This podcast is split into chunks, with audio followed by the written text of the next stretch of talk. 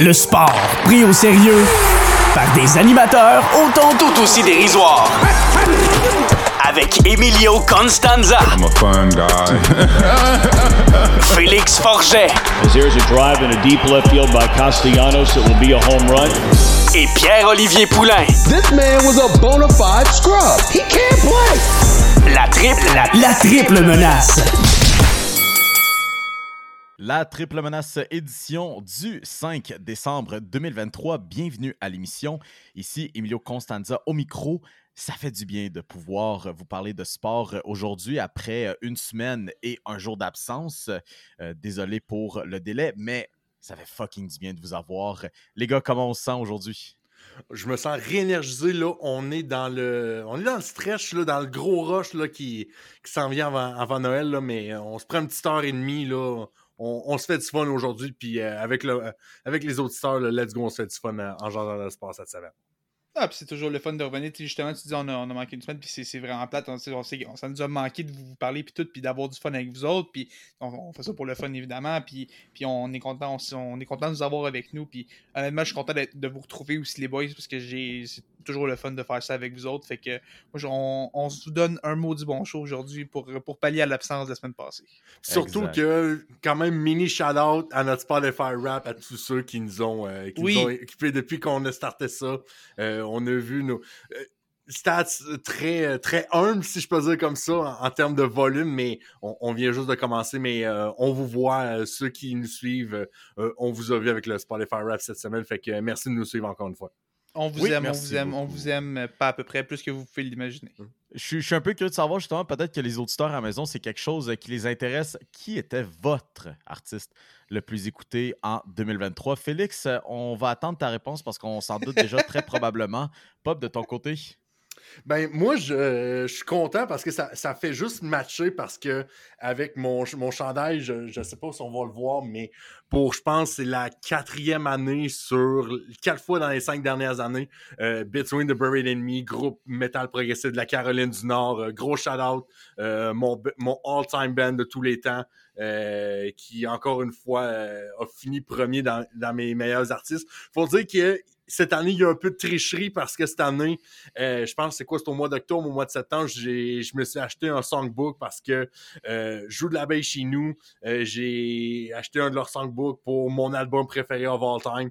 Fait que ça a un peu euh, saturé un peu, ça a un peu triché, amplifié les stats pour eux autres cette année. Mais écoute, c'est euh, pour une quatrième fois en cinq ans, c'est encore eux autres. Puis euh, let's fucking go. Je suis down. Félix, Félix, la réponse que tout le monde veut entendre.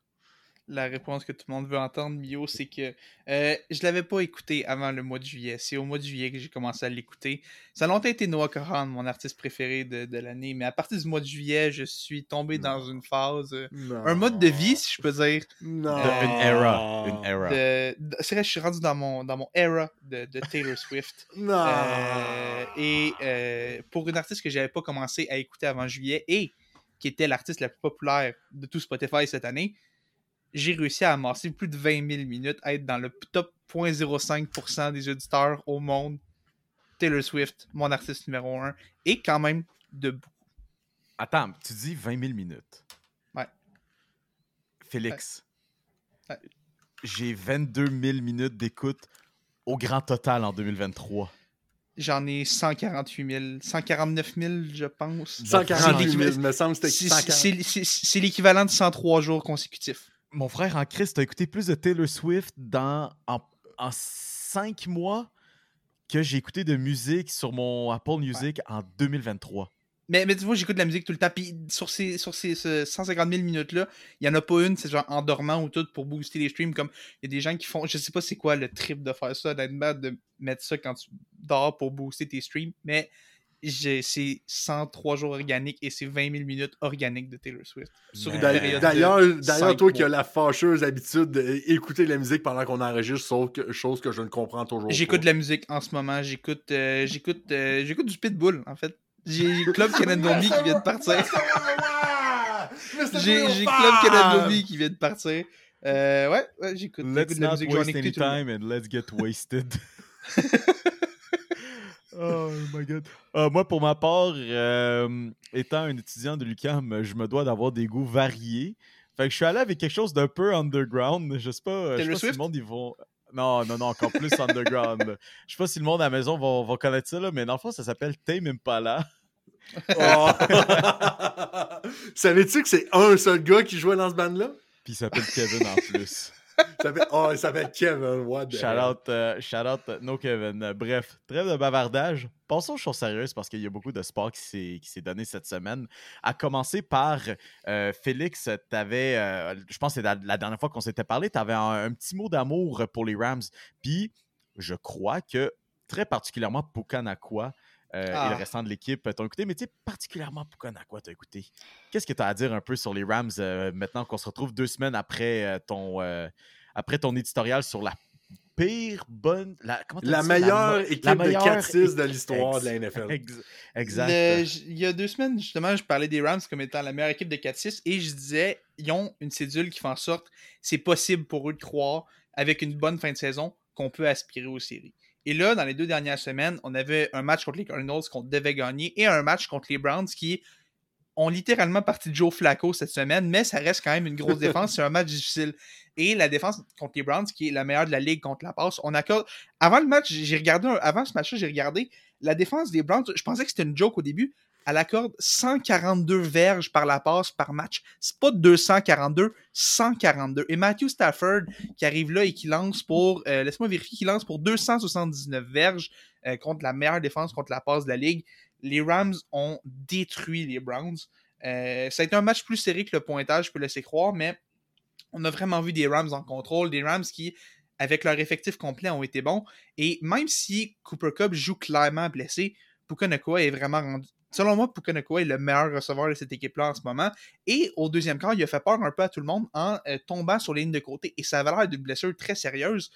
Il a, été- il a manqué le reste de la première demi, mais il est miraculeusement revenu en deuxième demi. Finalement, on a appris après que c'est une grosse blessure à l'épaule puis une, une blessure aux côtes. Il devrait être correct pour rejouer cette semaine, mais ce que je vois de cette équipe-là, ça, ça m'encourage. C'est surtout la victoire de cette semaine. Pour moi, c'est un gros statement contre une équipe des Browns qui est dans la course aux séries dans la AFC. Bon, c'était quand même Joe Flacco, puis il y a des circonstances qui font en sorte que, que les Browns sont pas sont un, drôle d'adversaire un peu. Mais pour moi, les Rams, c'est deux énormes victoires.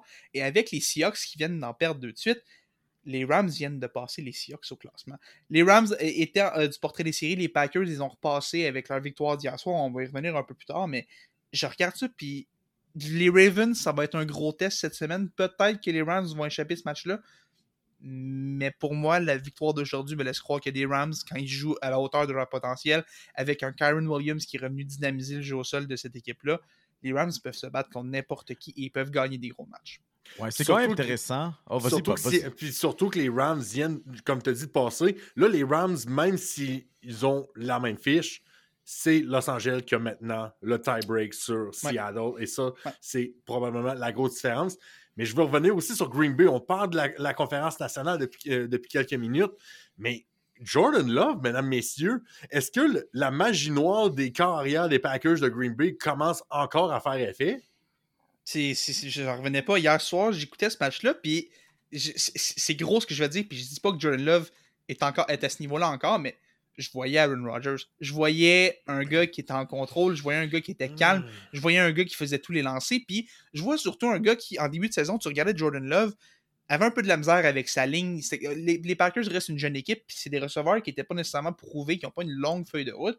Normal, Aaron Rodgers, ils ont tous volé pour s'en aller avec ça. les Jets. Puis, puis on, on- on Exact. voyait, il y avait des- il y avait des bons jeunes receveurs. On, on a Christian Watson, on a Romeo Dobbs, on a Dontavian Wicks.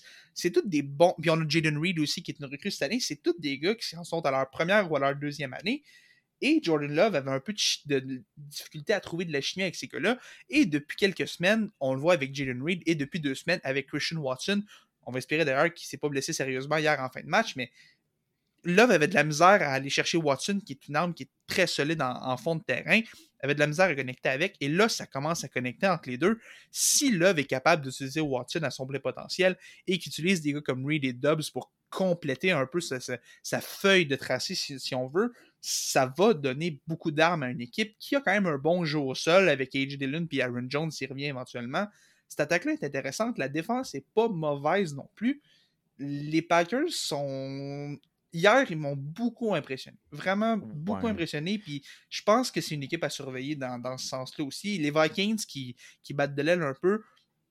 Attention aux Packers. Attention aux Packers qui Pour de- pourraient leur voler Ouais. ce job-là. Sur- Surtout que les Packers vont sûrement être encore plus bas- euh, être encore meilleurs d'ici la fin de la saison parce que le mercure baisse, on a plus de neige et Dieu sait que le White Tundra au Lambeau Field, c'est pas facile à gagner.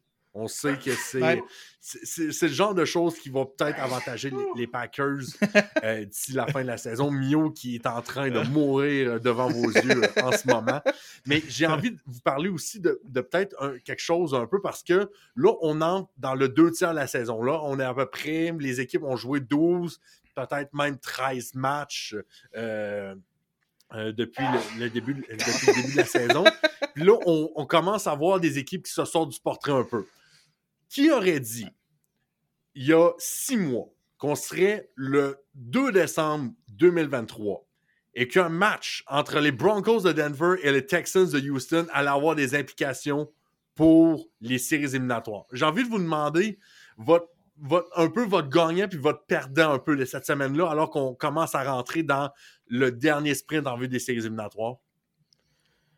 C'était intéressant, intéressant comme question. Écoute, j'y j'y pense un peu, là, puis...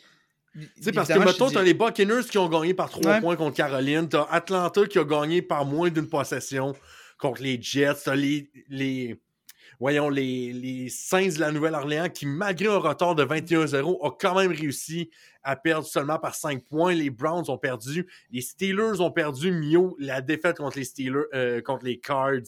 Ça, ça pourrait peut-être faire mal à long terme. Je me demande qui, selon vous autres, pourrait être le gagnant et le perdant de cette semaine-là. Mais écoute, je, je vais t'en. Tu sais, évidemment, je, je te- je te parle des Rams depuis tantôt, Mm. puis je te parle des Packers aussi. qui mais Matt Lafleur, d'ailleurs, je reviens un peu sur ça. Matt Lafleur, en décembre, a une fiche de 16-0 en tant que coach des Packers. J'aime pas nécessairement le gars parce que je, je trouve qu'il était mauvais comme coordinateur offensif des Titans, puis je l'ai vu pendant une année au complet. mais ça reste que le gars est 16-0 en décembre, puis Green Bay, c'est pas facile d'aller gagner là, des, des matchs en décembre. Matt Lafleur, 16-0, c'est digne de mention. Mais il y a une autre équipe pour moi qui est peut-être la plus grande gagnante de toute la semaine, les 49ers de San Francisco. Dans Oui. un match où on, on est à- on est allé à Philadelphie, qui est la meilleure équipe de la Ligue cette saison. On avait une fiche de 10 et 1 avant le match. Avec, des hier. partisans très silencieux à Philadelphie, soit des partisans hein. qui- Puis, ah, puis disons-le mais- aussi, Félix. Félix, Oui. disons-le aussi. Moi, j'étais encore persuadé que Jalen Hurts était un MVP. Puis ça, c'était quelque chose que j'avais jasé avec toi justement il y a 3-4 semaines euh, sur euh, le podcast que malgré que la classe de QB cette année est un petit peu faible, s'il fallait en avoir un, ça serait Jalen Hurts. Malheureusement, c'est après cette semaine. euh, Non, pour moi, pour non, moi, pour non, moi, c'est non, je, je vais pas embarquer- j'embarque pas sur le train de Brock. Brock Purdy est même pas le MVP de sa propre équipe. Non. Ah non, mais je pense Non. qu'il n'y a aucun, il y a aucun carrière. euh, petite en parenthèse. fait, en fait, ben, en là-dessus, fait, en là. fait, en fait- non, mais moi j'en ai un, moi j'en ai un. Ah, CJ Stroud? Non, non, non, non, pas CJ Stroud, Non, même pas pour non, moi. non. Le favori au MVP en ce moment, Dak Prescott. Écoute, c'est encore drôle. Les sites de Paris le mettent favori en ce moment pour le titre d'MVP. C'est encore drôle. Je trouve ça aberrant. Mais, euh, écoute, Prescott est une menace depuis, de- depuis des semaines. Prescott est une menace. oui. L'attaque des Cowboys est passée à un autre niveau, puis CD est, je- est une, je- une machine de destruction. Mais je, je- je vois les Cowboys comme. Puis, tu vois, je, reviens un peu au match qu'ils ont disputé jeudi passé. Mhm. Les Cowboys ont un, ont un peu cette manie-là où des fois, ils deviennent tellement bons dans leur tête qu'ils finissent par sous-estimer un peu leur adversaire, puis avoir une défaite qui Ils qui ont a failli pas d'allure. Ils ont failli Et puis, perdre. je- je- non, mais jeudi soir, on est allé à Seattle et Seattle a marqué 35 points sur notre super bonne défense à Dallas. Et les Cowboys des années passées perdent ce match-là 10 fois sur 10. Mais là, ce qui est arrivé, l'attaque s'est levée, puis on a été gagné ce match-là 41-35. Ça, pour moi, c'est un signe que les Cowboys sont une vraie bonne équipe, une équipe à prendre au sérieux qui, qui est différente des années passées. Je dis pas que les Cowboys vont gagner le Super Bowl, mais je dis que cette année, les Cowboys, je les vois comme un peu plus sérieux qu'ils l'ont déjà été, dans le sens où j'aime la façon dont ils ont répondu dans ce match-là. Puis peut-être que les. On joue contre les Eagles cette semaine, ça va être un énorme test, ça aussi, parce que les Eagles, surtout qu'ils viennent de perdre contre les 49ers dans un match super émotif, je, je vous en reparler un peu tantôt aussi, mais on- arrive dans ce match-là, c'est tellement un gros match. Ça, c'est le match que les Cowboys perdent aussi. Là, on vient de gagner un match qu'on était exposé perdre dans les années passées. Et là, on arrive à Philadelphie devant nos partisans avec tout le momentum, pendant que l'autre équipe va avoir un peu de. va vouloir venger sa défaite humiliante de cette semaine. Pour moi, ce match-là est un match piège pour les Cowboys. Mais si les Cowboys gagnent ce match-là, je les mets deuxième, comme deuxième meilleure équipe de la NFC, juste derrière les Niners de San Francisco. Ben, je pense que les quatre prochaines semaines pour les Cowboys, ça va être tout qu'un réchauffement pour les séries éliminatoires parce que consécutivement, tu as Philadelphie, à Buffalo, à Miami, contre Détroit, semaine 14, 15, 16 et 17. Puis on finit la saison à Washington contre les Commanders le 7 janvier. Mais les quatre prochaines semaines, si on parle vraiment de Dak Prescott comme un éventuel candidat pour le MVP en ce moment, c'est là que ça va jouer. C'est absolument là que ça va jouer. Moi, personnellement, je mets Tyreek Hill ou Christian McCaffrey devant Dak Prescott ou n'importe quel carrière de cette ligue-là. Mais bon, c'est pas moi qui ai payé pour faire les votes et être un peu lâche euh, pour voter un carrière dans, dans ces, dans ces récompenses-là, mais à suivre de ce côté-là. Mais, mais attends, mais juste, puis, écoute, tu me dis que t'as pas de Dak comme favori, puis tu parlais de ce stretch de 4 games-là. Pour toi, puis je te pose la question mieux aussi en même temps, si Dak est 3 et 1 ou 4-0 dans ce stretch-là, est-ce qu'il gagne le MVP? Parce que si ça arrive, il dépasse vraisemblablement les Eagles au premier rang de la NFC et tout dépendamment de ce qui va se passer, pourrait être même le premier seed dans la NFC. Est-ce que ça, ça donne un MVP à Dak Prescott? Je ne dirais pas jusqu'à donner l'MVP, mais je pense que son nom devrait définitivement faire partie de la conversation. Peut-être pas avec les, les, statistiques justement les plus impressionnantes, mais comme présence d'un joueur qui peut faire gagner son équipe, comme capitaine des Cowboys. Puis euh, faire référence à vous autres, mes, mes amis de baseball, à Derek Jeter, justement, qui qui était peut-être pas le meilleur même joueur pas, même, même, pas ces deux-là dans la même phrase. Même, j'ai tellement envie d'en rajouter une couche, mais je sais que je vais tellement hey, Prescott, Prescott a jamais rien gagné en série. Puis non, tu vas me dire, les, les, non, mais tu vas me dire, les deux jouent pas en défense, puis c'est vrai, mais ça reste que Prescott a rien gagné en série encore. Tu comprends ce que je veux dire, Félix? oui, je sais. C'est l'important, c'est que c'est quand même c'est le capitaine de cette équipe-là. Il faut, quand même, faut quand même considérer, écoute, euh, la, NFL aime bien ça, et je peux comprendre quand même avec raison que les corps arrière fassent partie automatiquement de la conversation MVP. S'il faut mettre un carrière là-dedans, puis Dak Prescott euh, continue ce stretch de match-là, euh, justement 3-1 ou 4-0, il dépasse facilement Jalen Hurts dans cette conversation-là. Brock Purdy, Pop, tu l'as mentionné, on, ne le mentionnera pas.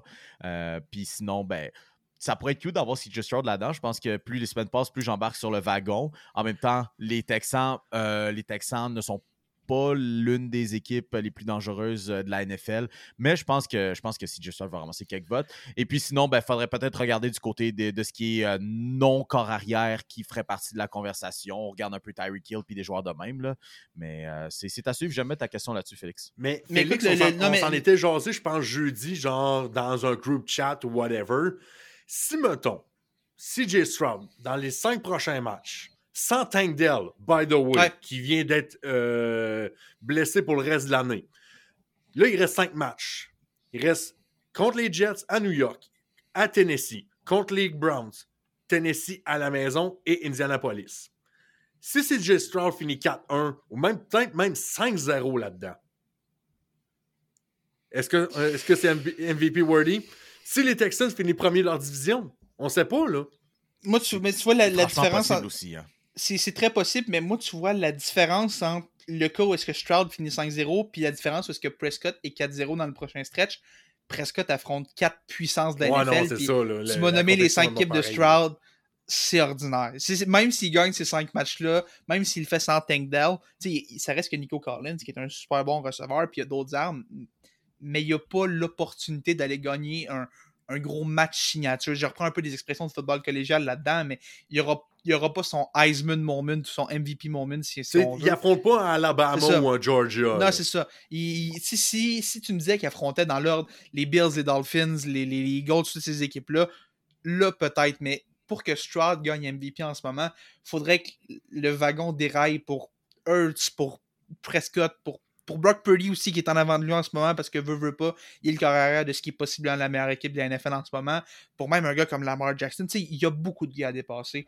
Je pense qu'il est peut-être un peu tard, mais s'il finit bien la saison, écoute, c'est recrue de l'année assuré presque c'est déjà presque assuré. Oh non, le, moi, le recrue de l'année, c'est déjà, déjà, réglé, le temps qu'à mais, je mais écoute, Stroud, euh, en, tout respect pour lui, je pense que ses espoirs de MVP sont terminés. Puis moi, je pense qu'il finit par en gagner un dans sa carrière parce que le talent est indéniable quand tu regardes ce gars-là jouer. Mais je pense que cette année, c'est peut-être encore un peu tôt. Puis quand même d'être capable de mener en ce moment, je pense, j'ai vérifié un peu plus tôt aujourd'hui, toujours meneur dans la NFL pour ce qui est euh, des, euh, des, verges par la passe. on parle d'un stud, j'ai envie de parler un peu d'un bum même position de corps arrière. Euh, du côté de New York avec Zach Wilson qui fait un petit peu jaser cette semaine, comme quoi il ne voudrait probablement pas revenir dans un rôle de corps arrière partant. Euh, c'est ce que justement Diana, euh, Diana je vais dire Torassi, mais Rossini euh, sortait. mais Robert Saleh, de son côté, lui semble dire que non, il n'y a, rien, a rien à s'en faire. Zach Wilson veut continuer à être le corps arrière partant. Comment, comment on démêle un petit peu le, bordel avec ça? moi, je ne sais, sais, plus quoi dire on, parlait d'Aaron Rodgers dans les dernières semaines qui commençait à s'entraîner. Finalement, on commence à parler que finalement, on, ça ne s'enligne pas pour qu'il revienne cette saison. Qu'est-ce qu'on a à dire de ce bordel-là, position de carrière à New York, les boys? On Tout a ce bordel-là aurait été évité si Aaron Rodgers aurait pu survivre trois jeux, plus que trois jeux dans sa saison. Un, il faut, faut, quand même se rappeler que Zach Wilson n'était pas destiné pour avoir ce rôle-là. Mais il n'y a absolument rien à faire. Écoute, c'est le fun, Aaron Rodgers c'est le fun qui défie la science, qui, qui donne un peu euh, raison euh, au, Black Magic, au Voodoo, puis à toute l'ayahuasca au monde que tu peux trouver pour guérir des blessures. C'est le fun qui défie la science, mais il n'y a aucune raison pour que ce gars-là joue un seul autre snap dans cette saison-là. Prends le temps qu'il faut. Écoute, on l'a vu avec Kevin Durant. Hein, quand il était revenu euh, on avait précipité son jeu, puis regarde ce que ça a fait en finale 2019 contre les Raptors de Toronto. On sait tous ce qui s'est passé. Moi, j'ai peur de ce que Aaron Rodgers subisse le même sort.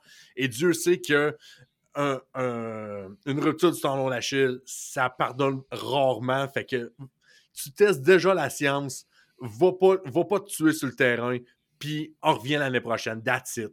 Au pire, joue une demi ou whatever, mais ça sert à rien. La saison est finie pour les Jets. Il n'y a, rien à prouver. la seule chose qu'il peut prouver, c'est qu'il peut battre un peu euh, la science puis la médecine un peu en revenant très rapidement, mais ça s'arrête là. Honnêtement, je pense que. Euh, non, puis tu vois, puis, puis, Rogers, il adore faire parler de lui. Rogers est un adore l'attention, puis adore ce spotlight-là. Puis pour moi, depuis le début, sa tentative de retour, c'est un coup de pub. C'est, il veut faire parler de lui, c'est un, peut-être pas un coup de pub, c'est pas, le, bon mot, mais tu sais, il, veut faire parler de lui, il veut attirer ce spotlight, il veut pas perdre le spotlight qu'il a amené en, en arrivant à New York. il est tellement arrivé en grande pompe de je vais venir sauver les Jets, puis on va être enfin bon. Puis là, il, sort pas là, avec le drapeau américain sur le premier match. Il veut, il veut, son spotlight, puis tout, puis à ma connaissance, le gars qui est revenu le plus vite d'une blessure au tendon d'Achille dans la NFL, c'est Cam Makers, qui est revenu il y a un ou deux ans de ça. Après, je pense que c'était cinq mois.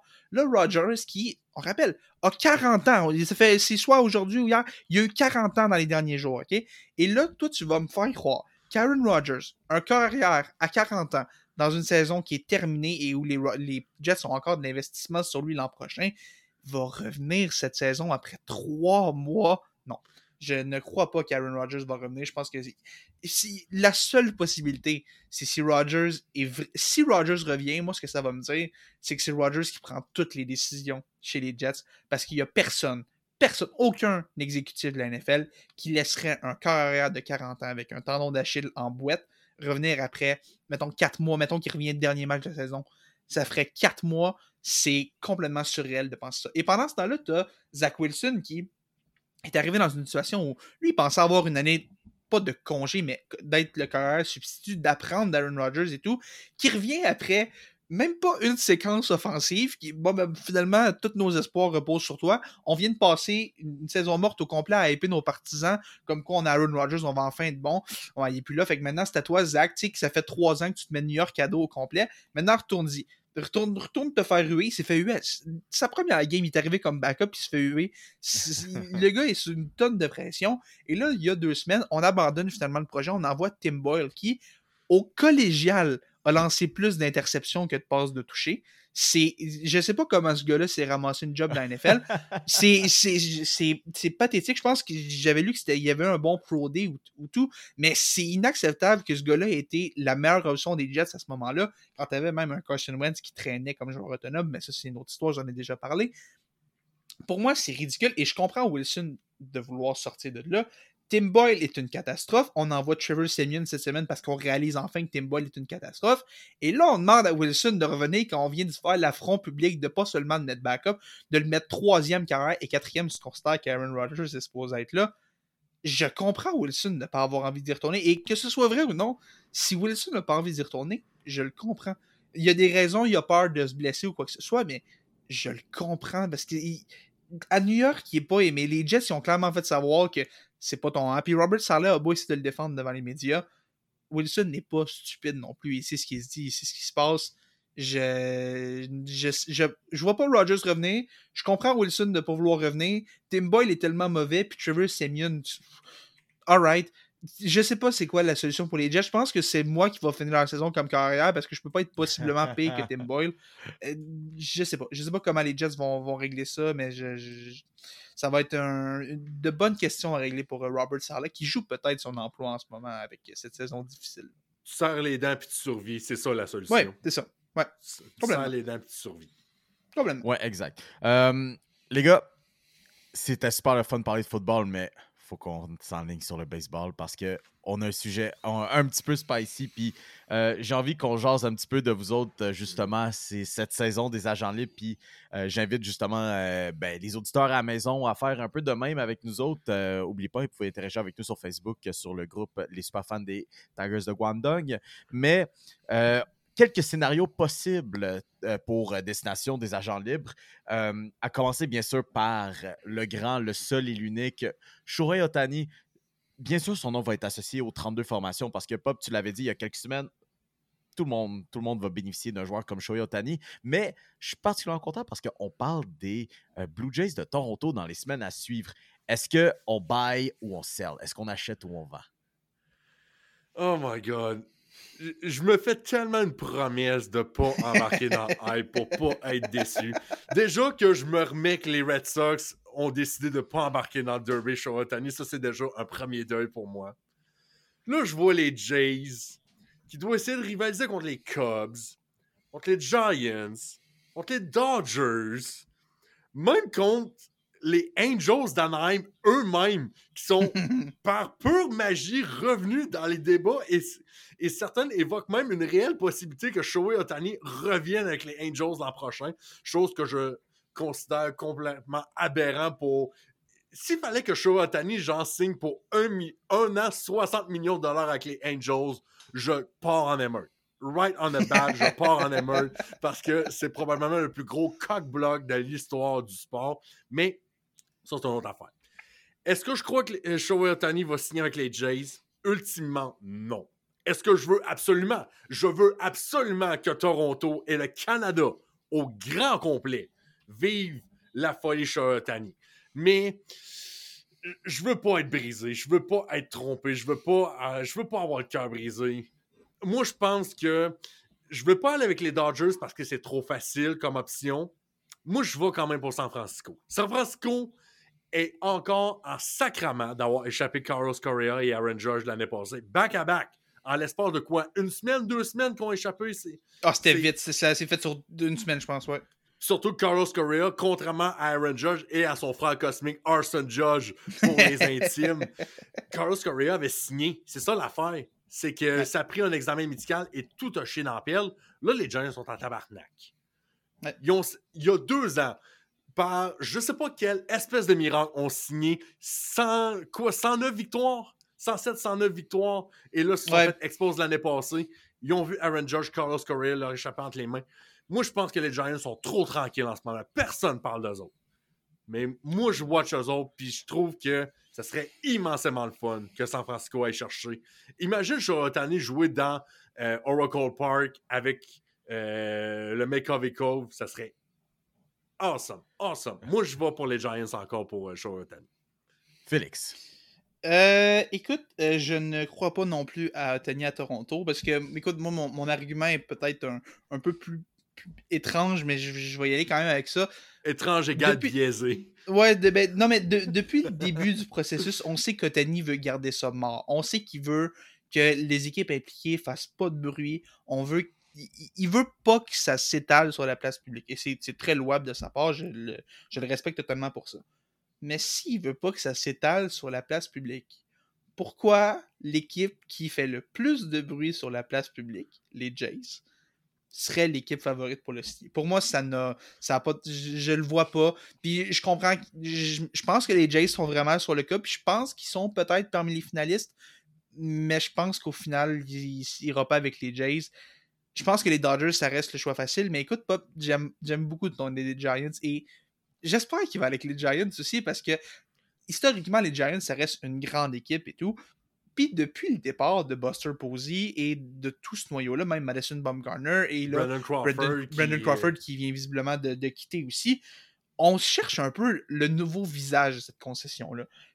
On a quelques gars à l'intérieur, mais c'est comme tous des gars. Puis on a voulu aller chercher Judge pour être ce gars-là. On a voulu aller chez Correa pour être ce gars-là. On n'a eu aucun des deux. Et là, qui de mieux pour être le visage de ton équipe qu'un gars comme Shohei Ohtani, qui est le visage de la ligue au grand complet? Je, je- ça a trop de sens. Et j'aime cette idée-là, j'aime le fit.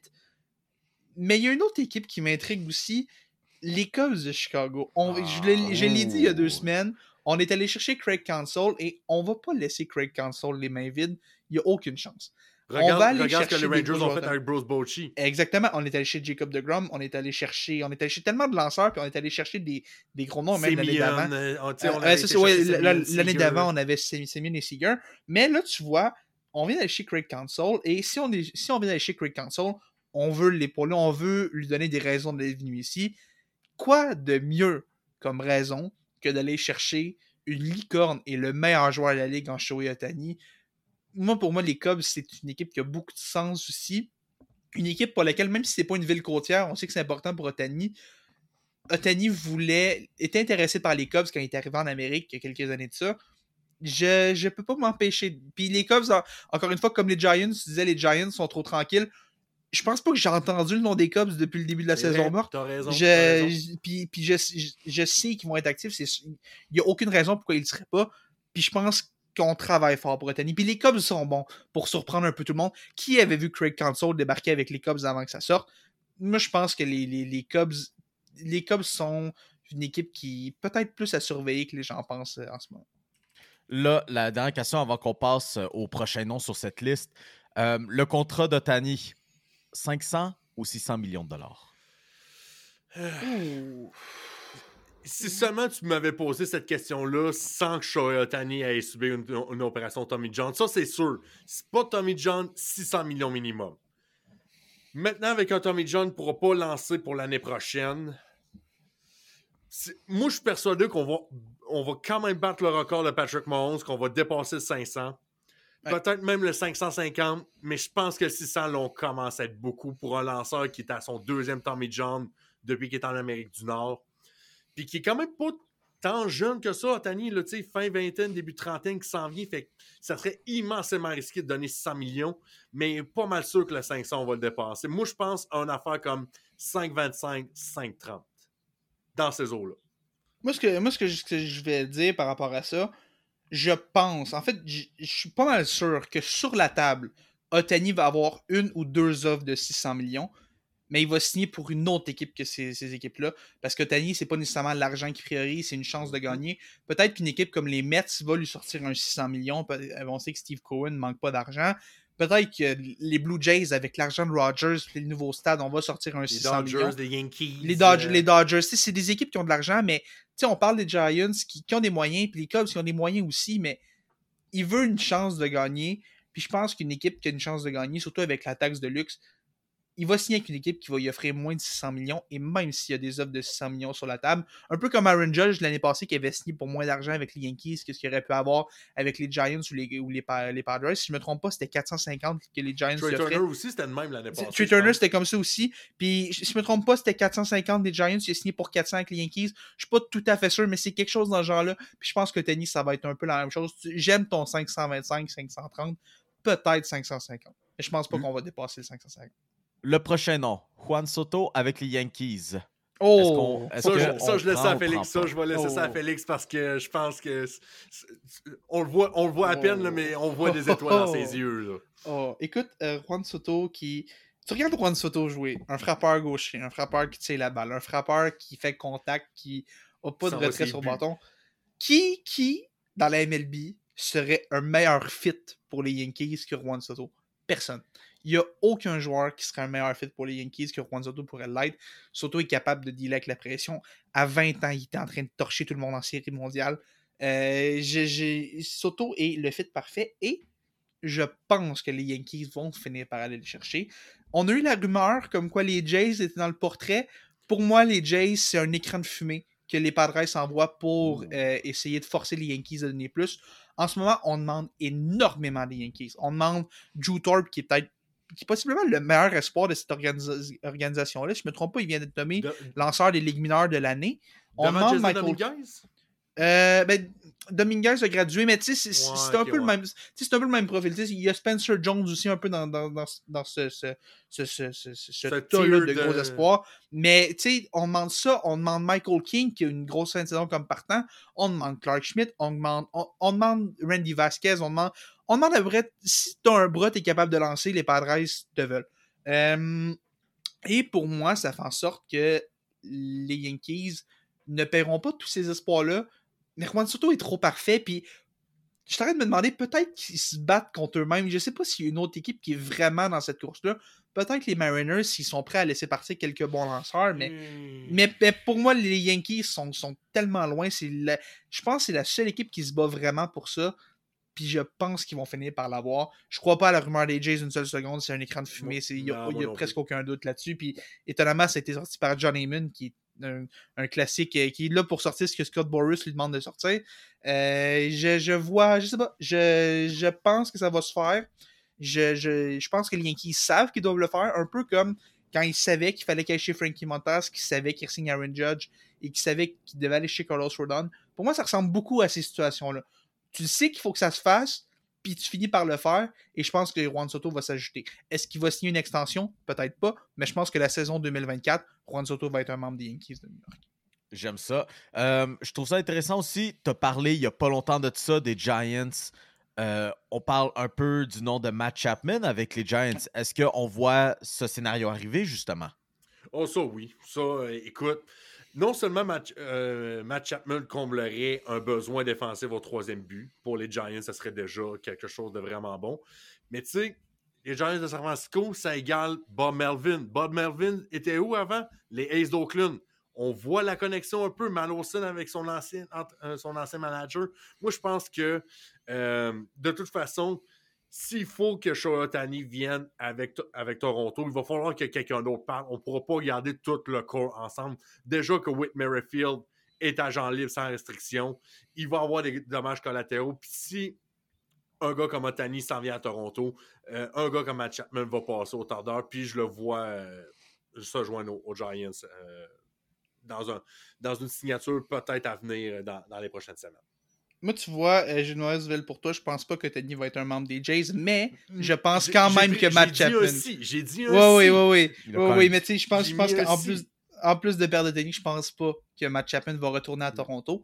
Et euh, évidemment, les Giants, c'est peut-être le, le fit facile dans le sens où on a Bob Melvin, puis on, on sait qu'on a ce besoin-là. Mais tu disais, Otani, s'il est intéressé à Toronto, Otani est intéressé aux Giants aussi. Pour moi, il y a une autre équipe à surveiller, les Mariners de Seattle. On a échangé Wenyo Suarez il y a quelques semaines de ça, on l'a envoyé aux Diamondbacks. On a un besoin au troisième but. En ce moment, Mm, mm. c'est. J'ai oublié c'est qui, mais c'est un. C'est quand j'ai Louis, vu pas Luis Orias? euh? Ouais, je pense que c'est ça. Puis j'ai vu le nom, j'ai fait oh boy. Euh, puis le fit est là. Les Mariners, on, on sait qu'ils sont capables de dépenser, sont bons pour un gros contrat par saison morte normalement, que ce soit Robbie Ray ou, ou tous ces gars-là. Robinson Cano, il y a quelques Robinson années. Cano. Je, je, vois, je vois les Mariners être intéressés. Je pense que les Giants sont encore favoris, mais je pense qu'il faut pas sous-estimer les Mariners. Je pense qu'on. Puis je, je trouve que c'est un gars qui, sans être nécessairement le même genre de gars, ressemble à Carl Seager, ce qu'il a fait. Puis on sait que Carl Seager est tellement adoré à Seattle. Ah, Je trouve que c'est un peu, un peu le même genre de, de moule de joueur.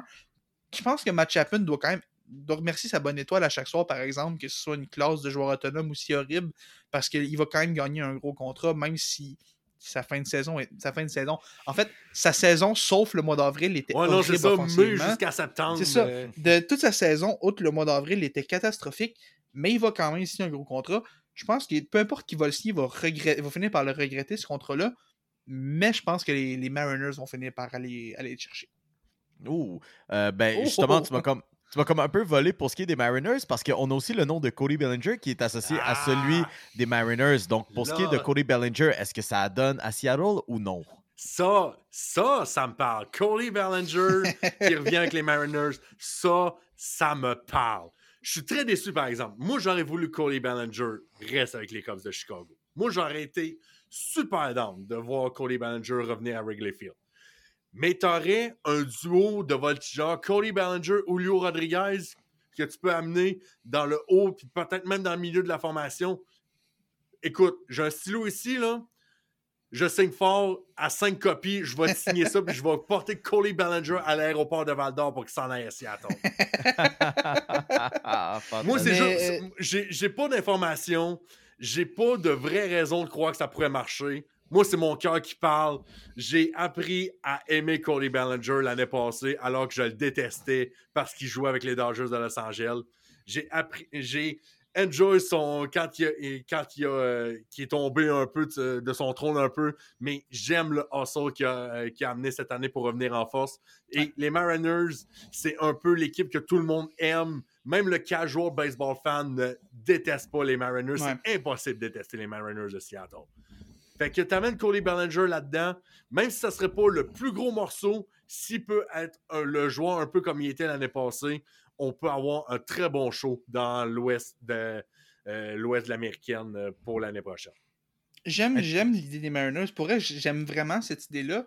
Mais je pense que un gars comme Bellinger a peut-être le plus gros marché de la ligue dans le sens où c'est un sans être au salaire d'un Otani, il peut t'amener de la bonne production de milieu d'alignement. Et dans un marché où est-ce que Matt Chapman est le deuxième ou le troisième meilleur frappeur, un gars comme Bellinger prend tellement de valeur parce que c'est Bellinger et Otani sont peut-être les deux seuls gars que tu peux être sûr qui vont vraiment t'amener une bonne production offensive dans une certaine mesure.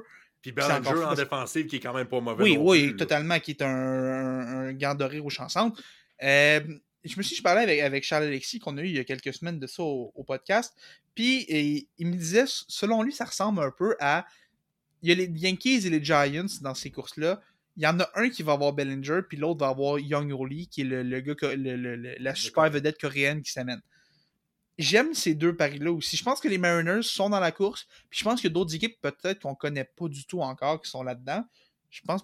Le retour au Cubs, je continue de penser que. Je, je, je, pas, veux pas fermer cette porte-là. Ça a trop de sens. Il vient d'avoir une renaissance avec les Cubs, puis il vit très comme. Je sais pas, j'ai de la misère à écarter ça, mais les Yankees vont être là, puis vu que Juan Soto est un- une transaction, ça fermerait pas la porte à un autre gros contrat des Yankees. Euh, j'aime ça, j'aime les Giants, j'aime les Mariners. Je pense que c'est.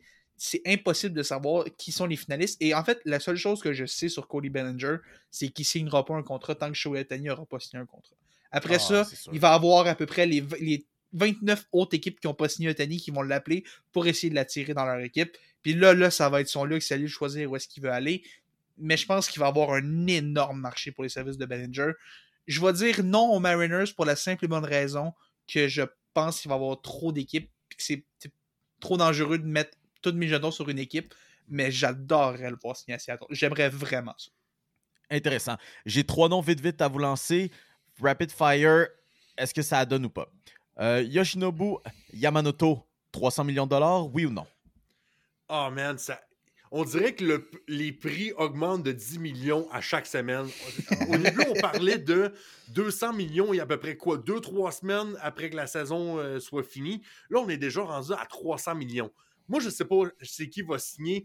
Euh, on parle beaucoup des Yankees. Je sais que toi, euh, Félix, tu as envie de voir Yoshinobu Yamamoto Oh oui. atterrir Oh à New oui. York.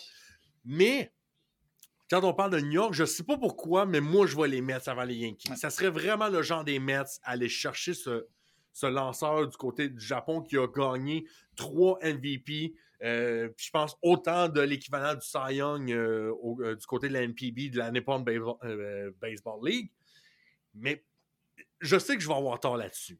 Mais pour moi, j'ai un feeling les de, la- euh, les de Saint-Louis seront pas loin derrière. Je sais pas Oh. pourquoi, après la saison de merde qu'ils ont eue, Adam Wainwright est parti. Ils n'ont plus vraiment d'as lanceur. J'aurais sûrement pas raison, mais les Cars de Saint-Louis, je sais pas pourquoi, je les trouve suspects dans, dans ce dossier-là, puis je serais même pas surpris qu'ils atterrissent là. OK. Félix. De 300 millions pour Yamamoto, ouais, ouais, je le crois. Tu as un potentiel futur as, à, as lanceur à 25 ans. Un joueur autonome aussi, de hein. 25 ans, ça se voit jamais. Ça a été un monstre au Japon depuis des années. Et oui, je pense que les Yankees sont là, je pense que les Mets sont là, et je pense qu'il y a beaucoup d'autres équipes. Les Mariners sont toujours un, un lien facile pour le Japon. Je pense pas qu'ils sont parce qu'ils ont énormément de bons lanceurs partants. Je pense qu'il y a peut-être les Jays aussi qui. On n'en parle pas beaucoup. Je pense qu'ils sont peut-être là un petit peu. Sournois un peu par rapport dans l'arrière. Mais pour moi, c'est vrai que ça se joue entre les Mets et les Yankees. Je sais pas lequel des deux va gagner. Je pense que c'est 50-50 en ce moment. Mais oui, je pense qu'on va se rendre à 300 millions pour Yamamoto. Et je pense que ça va être un bon contrat parce que c'est tout un lanceur et l'équipe qui va le signer va être très contente de l'avoir. All right. Prochain nom qu'on a, Randy Arozarena. Est-ce qu'il va être échangé ou non? Oui. J'ai Oui. de la misère, j'ai de la misère à croire ça. Pour vrai, là. Tu sais, Randy Rosarena, à part Wander Franco, avant sa suspension, était le meilleur joueur de position des Rays de Tampa Bay. Je sais que les Rays, c'est pas réputé pour sortir de gros chéquiers. Je sais qu'on essaie de jouer un peu Moneyball du côté de Tampa Bay. Ça marche, OK, mais je, je ne vois pas un monde où Randy Rosarena pourrait être échangé peut-être amener un lanceur de la trempe de Shane Bieber, ok, mais pour, pour je suis encore un peu incrédule par rapport à ça. Je dis pas que ce serait l'idée, euh, la chose logique à faire. Je pense que Rosarina est le meilleur joueur de cette équipe-là. Et je pense que si- je, je regarde le gars puis il incarne un peu les Rays pour moi dans le sens qu'il arrive un peu de nulle part, personne ne sait de d'où il vient, mais ça fonctionne pareil. Moi, c'est une affaire que j'ai appris des Rays. Quand tout le monde pense qu'ils vont zig, ils finissent par zag. Ils font toujours l'inverse de ce que les gens pensent qu'ils vont faire. Je pense que les Rays vont finir par l'échanger. C'est ça qui est frustrant. Ils vont l'échanger pour un sac de chips. Et le sac de chips va devenir un gars qui va gagner 4 Un fois les lanceur MVP. gaucher qui va lancer 102 en relève et qui va devenir le meilleur releveur des majeurs. C'est terrible. Puis euh, je pense que surtout si on échange euh, Tyler Glasnow et Shane McClanahan qui va manquer toute l'année prochaine, je pense qu'on va avoir besoin de lanceurs à Tampa Bay. Je, je veux bien croire qu'on qu'on prend un- le premier employé du Walmart qui vient puis on le transforme en un gagnant du Cy Young de Tampa Bay. Mais je, je, je pense qu'on va quand même vouloir aller chercher un lanceur. Et si à Rosarina il est prêt à payer pour aller chercher un gros lanceur, tu parlais de Shane Bieber, je pense peut-être plus à un. Ce serait peut-être s'échanger deux problèmes, mais un gars comme Corbin Burns, du niveau de Corbin Burns, pour moi, c'est. c'est- c'est- Puis je dis pas ça parce que. Burns, c'est peut-être pas le bon nom parce qu'il lui aussi a besoin d'un contrat bientôt puis tout, mais à Rosarina, je sais pas, je le vois quitter. Peut-être qu'on est un des bons jeunes lanceurs à Seattle, je parlais de ces lanceurs-là tantôt. Peut-être pour un de ces gars-là, mais je, je pense qu'il va quitter parce que les Rays m'ont appris à ne jamais penser qu'ils vont faire la chose logique. Corbin Burns maintenant. Ben, Félix, t'avais de l'air bien parti euh, sur Corbin Burns, à Star que Brandon Woodruff en reviendra pas. Mais Ouais.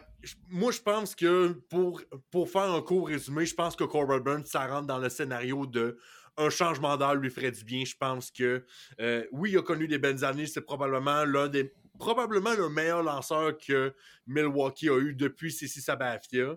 Ouais. Il a gagné un Cy Young là. Je pense qu'on est rendu. Tu sais, des fois, quand on dit on, traversera le pont, quand on sera rendu à la rivière, ben, je pense qu'on est rendu à la rivière. Je pense qu'on est rendu à une séparation à l'amiable. Je pense que pour Corbin Burns, on a besoin d'un changement d'air. Je sais pas où, mais je pense que comment que les, les Brewers de Milwaukee sont rendus un peu dans leur cycle, on commence à vendre un peu. Euh, je pense qu'on est rendu là, puis je pense que Corbin Burns va être sous d'autres cieux. Je sais pas où, mais il va être parti. Pour Ouais, euh, terminer un peu. euh, ah, excuse, Félix, vas-y. Ouais, juste conclure vite vite. tu sais, On, on a vu que Craig Counsell est parti, Brandon Woodruff qui n'était pas supposé lancer en 2024, mais qui, qui a quand même quitté. Il manque de talent dans ce noyau-là. Puis Burns est sur le bord de devenir joueur autonome. On sait que dans les années passées, il y a eu de la tension entre Burns et l'équipe. On sait Burns avait carrément tiré à boulet rouge sur le, le propriétaire des, des Brewers quand, quand ça avait un peu. La, la chaîne avait débarqué en arbitrage puis tout. Burns avait vraiment pas aimé ça. Il y avait eu de la. Il y avait de l'amertu- de l'amertume un peu entre les deux. Je pense qu'il va finir par être échangé et je pense qu'il va être le, le gros lanceur à surveiller après Yoshinobu Yamamoto sur le, le- parmi les gars qui pourraient changer de- de- d'adresse cet hiver. OK. Maintenant, Félix. Euh, Oui. Je te regarde, toi en particulier, parce que c'est un petit peu intéressant, ce dossier-là, mais Luis Severino, Ouais. avec les Yankees depuis 2015, euh, depuis qu'il est, depuis qu'il est dans les ligues majeures, en fait, euh, quitte New York pour s'en aller où? À New York. À New York. À New York. Il-. Go to Queens. On en dit il quoi de prend cette le perte-là? métro, Il reste de l'autre bord de la Subway Series entre les, les Mets et les Yankees. C'est... Moi, ça, ça me... honnêtement, ça me rend quand même un peu triste parce que Severino, tu sais, ça a été un gars qui a été développé par les Yankees. Puis on sait que ces gars-là sont quand même rares. Tu sais, il y a eu euh, Aaron Judge, il y a eu Gary Sanchez dans les dernières années, mais c'est quand même rare ces gars-là dans l'ensemble. Puis là, il y a Anthony Volpe qui est arrivé, puis il y a quand même une, une vague de jeunes qui s'en viennent. Surtout, surtout dans les lanceurs, je pense, dans les Yankees. Ouais. Ils ont... Puis des lanceurs, le, il y a- der- le dernier vrai lanceur que les Yankees ont développé par eux-mêmes. Andy Petty, je pense. Je pense que c'est Andy Petty. Je, je pense, puis je suis pas sûr, mais encore là, c'est avant moi. Fait que Severino, moi, de mon, de mon vivant, c'est le meilleur lanceur que j'ai vu être développé par les Yankees. A été un as lanceur et les blessures l'ont malheureusement ont, ont ruiné ces dernières années. Parce que pendant un an et demi, deux ans, vers la fin des années 2010, Severino était un vrai as lanceur, un vrai numéro un. Et là, il quitte dans l'oubli le plus total. Il a été horrible la saison dernière. Il se faisait, détruire à chaque match. En fait, il y avait eu un bon match à New York, il y avait une ovation.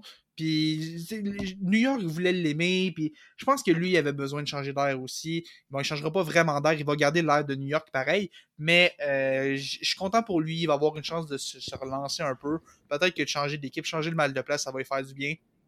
Mais même si euh, Severino euh, s'en va avec les Mets, je lui souhaite tout le meilleur. J'ai adoré voir ce gars-là lancer. Et au moins, il reste pas dans la division. Ça me rend heureux. Bonne chance à, New York, Severino. C'est drôle à dire, mais je, lui souhaite beaucoup de succès. Je lui souhaite de relancer sa carrière avec, euh, avec les Mets. Yes. On va se transporter au niveau du hockey. Euh, c'est quand même euh, spécial. Notre euh, segment hockey cette semaine est presque entièrement euh, porté sur le Canadien de Montréal. Au passage, aussi, au moment qu'on enregistre ça, c'est quand même assez remarquable. là. Bon, là, le monde qui écoutait ça à la maison, vous, vous l'aurez sûrement déjà su à ce point-là, mais Josh Anderson a marqué un but cette saison. Il, il est détenteur d'au moins un but cette saison dans un filet désert à l'autre bout de la glace. Fait que disons que ça a failli pas arriver, mais shout out à Josh Anderson. Maintenant, on est prêt à le voir marquer sur les cinq matchs suivants. Huit tours du chapeau. Jo- Josh Anderson me fait rappeler un peu Alex Kovalev quand il est arrivé à Montréal. Ça avait pris quoi? Je, je me souviens plus le nom exact, mais je pense que ça y avait pris genre 8-9 games avant d'inscrire son premier but avec le Canadien. Puis c'était un but dans un filet désert. Puis si ma mémoire est bonne, s'il y a vraiment des gens qui sont vraiment crack qui peuvent me corriger là-dessus, si ma mémoire est bonne, c'était contre les Devils du New Jersey. J'irai vérifier tantôt. Je pense, me semble, il y avait score un but dans un filet désert contre les Devils du New Jersey à genre son 8-9e match. Mais ça, euh, ça, me fait, ça me faisait juste rappeler un lien euh, Et qui, mon qui est totalement pointless pour Josh Anderson, mais euh, Go Off King, bienvenue à bord et maintenant tu as autant de buts que Tristan Jarry dans la Ligue nationale cette saison. Ouais. Come on. Bref, Euh, euh, tant qu'à jaser du Canadien, euh, aujourd'hui, en fait, au jour qu'on fait, on fait le- le- le- l'enregistrement du, euh, du balado, euh, on a annoncé le retour ben, de David Savard et d'Arbor Jackay à l'entraînement. Euh, pour ce qui est de Jackay, c'est un peu plus intéressant parce que euh, après avoir euh, l'avoir clairé justement pour l'entraînement, euh, on annonce qu'on le cède aux Roquettes de Laval. Maintenant, il y a deux lectures qui se font là-dessus. Une qui se fait totalement en surface et on dit ben, peut-être qu'il s'en va juste récupérer un peu, se remettre un peu en forme, ce qui est totalement valide. On a vu Carey Price et Cole Caulfield le faire dans les années passées. Tandis que d'autres vont y aller un petit peu avec qui a Anguille sous roche et peut-être qui a un plan un peu plus grand qui se, trame autour de Arbor Jackay. J'aimerais savoir un peu vos avis là-dessus, les gars. Est-ce que Jackay, on, s'en fait trop pour lui? Est-ce qu'il va juste s'entraîner là? Ou est-ce que finalement on regarde un peu ce qui se passe du côté de Jalen Strobel puis on dit «Hmm, peut-être qu'on est capable d'avoir mieux justement euh, à position de défenseur? Moi, je, écoute, je, regarde ça puis pour, moi, ce que ça me dit, c'est peut-être qu'on repousse un peu le problème à plus tard. Je m'explique un peu parce que ce que je veux dire par là, Jacky n'avait pas nécessairement une, grande saison avant, mais je pense pas qu'il a nécessairement besoin d'une remise en forme. Tu, sais, tu parlais que Price, lui, avait manqué énormément de mois quand il était passé par là. Brendan Gallagher l'avait fait aussi, il avait manqué un bon bout. Puis euh, tu parlais de Caulfield, je pense. Caulfield, c'est surtout parce que ça allait pas bien, fallait, on voulait le relancer un peu, l'envoyer. Ducharme. Dominique C'était plus sa, grosse blessure. Euh, c'était une blessure à la, confiance plus qu'autre chose qu'il l'avait renvoyé à Laval. Puis euh, moi, tu vois, je, je regarde ça, puis pour moi, c'est qu'on repousse un peu le problème dans le sens où en ce moment, à Montréal, tu as 23 joueurs. Et tu as trois gardiens. Évidemment, c'est le sujet de discussion depuis le début de l'année. Pour moi, en ce moment, le débat était entre Jacky et Jaden Strubble parce que l'autre nom était euh, Gustav Lindstrom, qui est un défenseur droitier qui doit passer par le balatage. Pour moi, c'était le moins logique des trois. Mais là, tu vois, tu envoies un Arbor Jacky en bas qui peut comme aller se remettre en forme pendant que je crois qu'il essaie de, de, régler ta situation de trois gardiens, que ce soit en, te débarrassant de Jake Allen, en échangeant Caden Primo ou probablement pas en échangeant Samuel Montambeau qui vient de signer un nouveau contrat de trois ans. Mais euh, là, tu, regardes ça, puis tous les, dominos font en sorte que Jacky est peut-être le 24e. Et là, la question, c'est est-ce que Strobel a dépassé Jacky dans la hiérarchie des défenseurs? Ça, c'est une question qui est légitime parce que Jalen Strobel, depuis son rappel, joue de l'excellent hockey. Celui qui a l'air d'être le, frère perdu de Darnell Nurse, les deux gars se ressemblent, ça n'a aucun bon sens. Non, non, non, non, je fais euh, juste dire, est-ce que tu as déjà vu, est-ce que as déjà vu Jalen Struble et Scott Gomez dans la même pièce? Scott Gomez? Oui. C'est quoi, parce que non, Darnell Nurse, Darnell Nurse. regarde, Pop, j'ai autant de cheveux qu'eux autres. Scott Gomez. Pop, j'ai autant de cheveux qu'eux autres, ton point euh, ne veut rien dire. non, non, mais pour moi, tu sais, je regarde ça, puis la remise en forme dans le sens où Strubble est sur un rythme, il joue des matchs puis tout. Et pendant ce temps-là, tu as Jacky qui vient de manquer un, bout. Moi, je pense qu'on va peut-être juste aller le laisser jouer un peu en bord, prendre un peu le rythme, peut-être attendre que la situation se, déplace un peu. Et pour moi, ce qu'on va, quand on va vraiment avoir le, vrai portrait de ça, Jordan Harris va vraiment être une décision intéressante. Parce que Jordan Harris s'en revient bientôt. On ne sait pas quand exactement, il n'y a pas beaucoup de détails à ce niveau-là, mais ça s'en vient bientôt. Et là, Harris va revenir dans une situation similaire. Si au retour d'Harris, là, c'est Strobel qui s'en va en bas, ça veut dire que Strobel a peut-être dépassé Jacky et Harris a dépassé Jacky dans la hiérarchie. Pour moi, c'est la situation d'Harris va déterminer beaucoup de choses. Je pense qu'en ce moment, il est trop tôt pour dire que Jacky a, été dépassé par Strobel dans la hiérarchie. Mais je pense que c'est une question qui est légitime de se poser. Et peut-être, s'il n'y avait pas trois gardiens, les deux seraient en haut en ce moment, j'en doute pas une seconde. Mais c'est curieux. C'est très curieux comme situation, euh, je trouve, à l'heure actuelle euh, euh, à Montréal. Mais tu sais, en même temps, là, moi, je suis le premier à l'aimer, Arbor Jacky. Pour son histoire, c'est un peu un unicorn pour ses talents de pugiliste, un peu un gars qui est un peu shérif, un peu sur la glace qui impose le respect. Mais tu sais, ça demeure, tu sais, oui, il a bien progressé, son histoire est belle, mais tu sais, ça demeure quand même un défenseur qui n'a jamais été repêché dans la Ligue nationale, qui était à limite, même l'année passée quand il a commencé la saison, grosse limite, cinquième défenseur de l'équipe, qui est passé du junior directement à la Ligue nationale l'année passée. Écoute, je pense que c'est normal dans le cas Jacky. Il y a de la compétition à l'interne.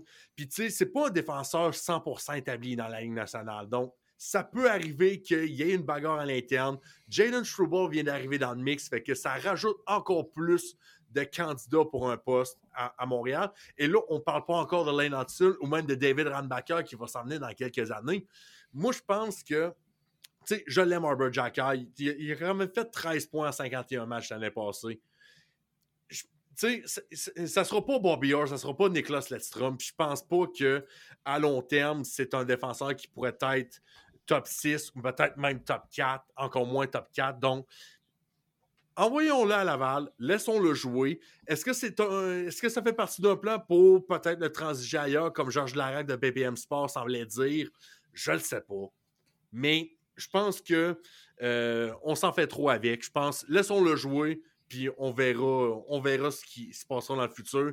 Comme dirait Félix, le vrai dossier en ce moment à régler chez le Canadien, c'est la balade à trois gardiens. Je pense qu'Arbor Jacky, on peut, on peut laisser ça traîner sous le tapis, puis revenir dans quoi Peut-être deux, trois mois, peut-être même la fin de la saison, puis réévaluer ça l'an prochain. On en parlera. J'espère juste pas que. Oh, vas-y, vas-y, vas-y. J'ai- ben, ju- juste une dernière affaire aussi, tu sais, ce qu'on on va peut-être aussi remarquer, c'est que Mathias Norlinder est encore à Montréal en ce moment et Jacky a vrai. été renvoyé en bas.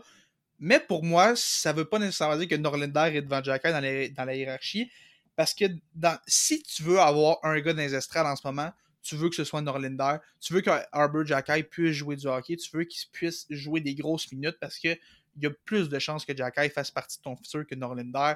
Donc pour moi, ça veut. Le fait que ce soit Jacky qui soit renvoyé en bas et non Norlinder me dit pas grand chose. Et peut-être que quand Jordan Harris va revenir, ça va être Norlinder qui va être renvoyé en bas. Mais si ça, ça arrive, là, ça devient un mauvais signe pour Jacky parce qu'il n'est pas seulement rendu. Parce que là, ça voudrait dire que c'est finalement c'est Strubble qui l'a dépassé. Jacky serait rendu en bas de la hiérarchie. Et là, ça devient inquiétant pour, euh, pour lui, son futur à Montréal. Peu importe ce qui se passe, j'espère juste pas que ça va trop faire mal au chiffre d'affaires de la Chambre qui ont littéralement fait une campagne publicitaire autour de Herbert Jacky. S'il finit la saison d'un mineur ou qu'il se fait transiger ailleurs, en tout cas, j'en connais un qui va puncher un mur de plâtre, ça c'est sûr. Euh, on faisait mention justement à la balade à trois gardiens de but. Euh, Puis euh, moi, je- moi, en début de saison, je me rappelle encore, sur les ondes de cette émission, j'avais dit que Samuel Montambeau était, ben, le, je veux dire, le, le futur, quand même, avec des grands guillemets. Là. Je parle pas du futur À pour moyen mais terme, à moyen terme. à moyen terme, c'était la solution. Puis euh, je pense que du côté du Canadien, là, on avait justement un petit vote de, de confiance un peu qui allait dans, dans le même sens que moi. Thank God. Je pense qu'ils ont écouté le balado. Euh, on a signé justement Samuel Montembeau pour euh, trois ans et euh, d'une valeur approximative de 3 millions, euh, 3 150 000 dollars par année. Euh, j'ai- j'ai- J'aimerais avoir un peu votre avis là-dessus parce que là, euh, du côté de euh, Allen, euh, là, est-ce que c'est Allen qui a gaulé à soir? Oui, Non, c'était non c'était Montembeau. Donc pour, ce, donc, pour ce qui est de euh, Jake Allen, on parle de six défaites consécutives. Là. Oui, que- oui c'est quelque chose de même. que- Oui, il, il- il est sur un. Oui, fait je pense que c'est quelque chose dans on- ce genre-là. On ouais. peut commencer à dire finalement que Samuel Montembeau se solidifie comme étant l'option 1A sur cette équipe? En tout cas, plaît. euh, un B maximum parce que je, crois pas que Samuel Montembeau est encore un vrai numéro un. Mettons dans une vraie équipe qui va en série, tu vas pas en série avec un gars comme Samuel Montembeau. Ben, c'est drôle, Mon- mais Mon humble opinion personnelle. c'est c'est drôle, mais comme une équipe comme les Oilers en aurait profité quand même d'un gars comme Montembeau. Ouais, mais est-ce que les Oilers font les séries en ce moment? Mais mais dans un Hein? cas qui veulent faire les séries, Ouais. Oui, ils sont ils bien veulent faire de quoi avec euh, le prime de McDavid puis Ouais, euh, gaspillé là? Non, je comprends. Mais écoute, pour venir au contrat, je pense que c'est un contrat fair pour tout le monde. Je pense que du côté de Montembeau et du Canadien, on trouve son compte. Trois ans, ça nous laisse peut-être le temps de développer un gardien euh, d'avenir un peu. Je pense à un gars comme euh, Jacob Fowler. Qui Jacob Fowler, yes. Jacob Fowler qui, qui est en feu présentement à sa première saison dans la NCAA. Je ne pense pas qu'il va être un gardien temps plein à Montréal, que ce soit même comme réserviste dans trois ans, mais que le contrat de Montembeau soit, soit euh, expiré. Mais écoute, on a déjà réglé un dossier de ce côté-là, mais moi, ce qui m'intrigue, c'est qu'il n'y a pas de, de clause de non-échange dans le contrat de Samuel Montembeau. Donc, oui, on a signé un contrat, mais est-ce que ça tue vraiment les. Est-ce que ça tue vraiment la possibilité que ce soit lui qui ne soit pas échangé? C'est ça mon point. C'est juste ça mon point. euh, Moi, de je. Monty. Mais écoute, je, je, je comprends. En fait, je- non, je t'avoue, je comprends pas vraiment d'où viennent ces rumeurs-là. Pour moi, tu regardes les trois, les trois gardiens à Montréal en ce moment, puis le seul que je me dis qui est sans être intouchable, tu sais, le, seul qui mérite d'avoir une place sûre à Montréal, c'est Montembeau pour moi. Puis. Kent Hughes, en par- Kent Hughes en parlait un peu dans son point de presse. Il dit il adore la progression, puis surtout la constance de Montembeau. Puis tu regardes les chiffres de Montembeau cette année, à 5 contre 5, là, on parle pas juste d'un bon gardien dans la LH, d'un gardien correct. On parle d'un gardien élite. Vraiment, j'insiste sur à 5 contre 5 puis à égalité numérique. Élite Ces comme Joe Flacco. C'est plus que, plus, plus que Joe Flacco. Parle-moi pas de Joe Flacco, Mio. Mais tu vois, tu, tu com- tu compares un peu ces chiffres à, à- à d'autres gardiens à 5 contre 5 puis à égalité numérique, là, on se rapproche des Jeremy Swayman. on se rapproche des, des, des Linus Ulmark, on se rapproche des gars Sterkin, on se rapproche des on se rapproche des meilleurs Avec une la défensive vraiment aussi forte que ces Avec une défensive horrible. Puis Montembeau, ce qui le coule en ce moment, c'est que le Canadien est terriblement indiscipliné et en désavantage numérique, c'est vrai que c'est moins facile pour lui. Mais à 5 contre 5, Montembeau n'a rien à envier à personne. Et Kentios l'a même dit dans son point de presse. On lui a, on lui a posé la question, il dit selon toi, dans, dans 3 ans, est-ce que Montembeau est ton gardien d'avenir? Est-ce est-ce que c'est le gars autour de qui tu veux construire? Et Kentios lui a dit, c'est beaucoup trop tôt pour y aller d'une telle affirmation, mais ce serait fou d'écarter celui qui en ce moment est le meilleur gardien à 5 contre 5 de la Ligue. Bon, est-ce que Montembeau est vraiment le meilleur gardien? C'est c'est peut-être débattable, mais cette saison, ces chiffres le placent dans cette conversation-là. Et pour moi, il aurait pu toucher un bien plus gros contrat que ça sur le marché de l'autonomie. Tu vois des gars comme Jack Campbell puis Jonas Corpissalo qui signent des contrats qui n'ont pas de bon sens. Après une, une bonne saison, Montembeau a quand même une, une certaine feuille de route intéressante. Puis là, tu regardes l'état actuel des gardiens dans l'âge. Il y a tellement d'équipes qui pourraient profiter d'un bon gardien en ce moment. Pour moi, Montembeau aurait pu toucher plus. Puis le fait qu'il n'y ait pas de clause de non-échange me dit que peut-être éventuellement, si il y a quelque chose qui. Il y a un autre gardien qui pousse à Montréal, on pourrait s'en débarrasser, mais ce salaire-là fait en sorte qu'il est échangeable dans quelques années, surtout s'il garde un, un niveau comme ça. Je, pour moi, c'est plus ça qui signifie la, la clause de non-échange, plus qu'il pourrait partir d'ici la fin de l'année. Puis, puis je dis pas que c'était ton, ton point nécessairement pop, mais pour moi, c'est c'est pas nécessairement. Je, je vois pas pourquoi Montembeau serait échangé cette année. Il, est clair- il veut être à Montréal, il l'a dit lui-même. On l'a pour cette année, puis on l'a pour les trois prochaines années, à, les trois prochaines années à 3,15 par année. C'est super échangeable, puis je, je sais pas, j'aime ça, puis je trouve que c'est un, un bon deal pour, euh, pour le Canadien et pour Montembeau aussi.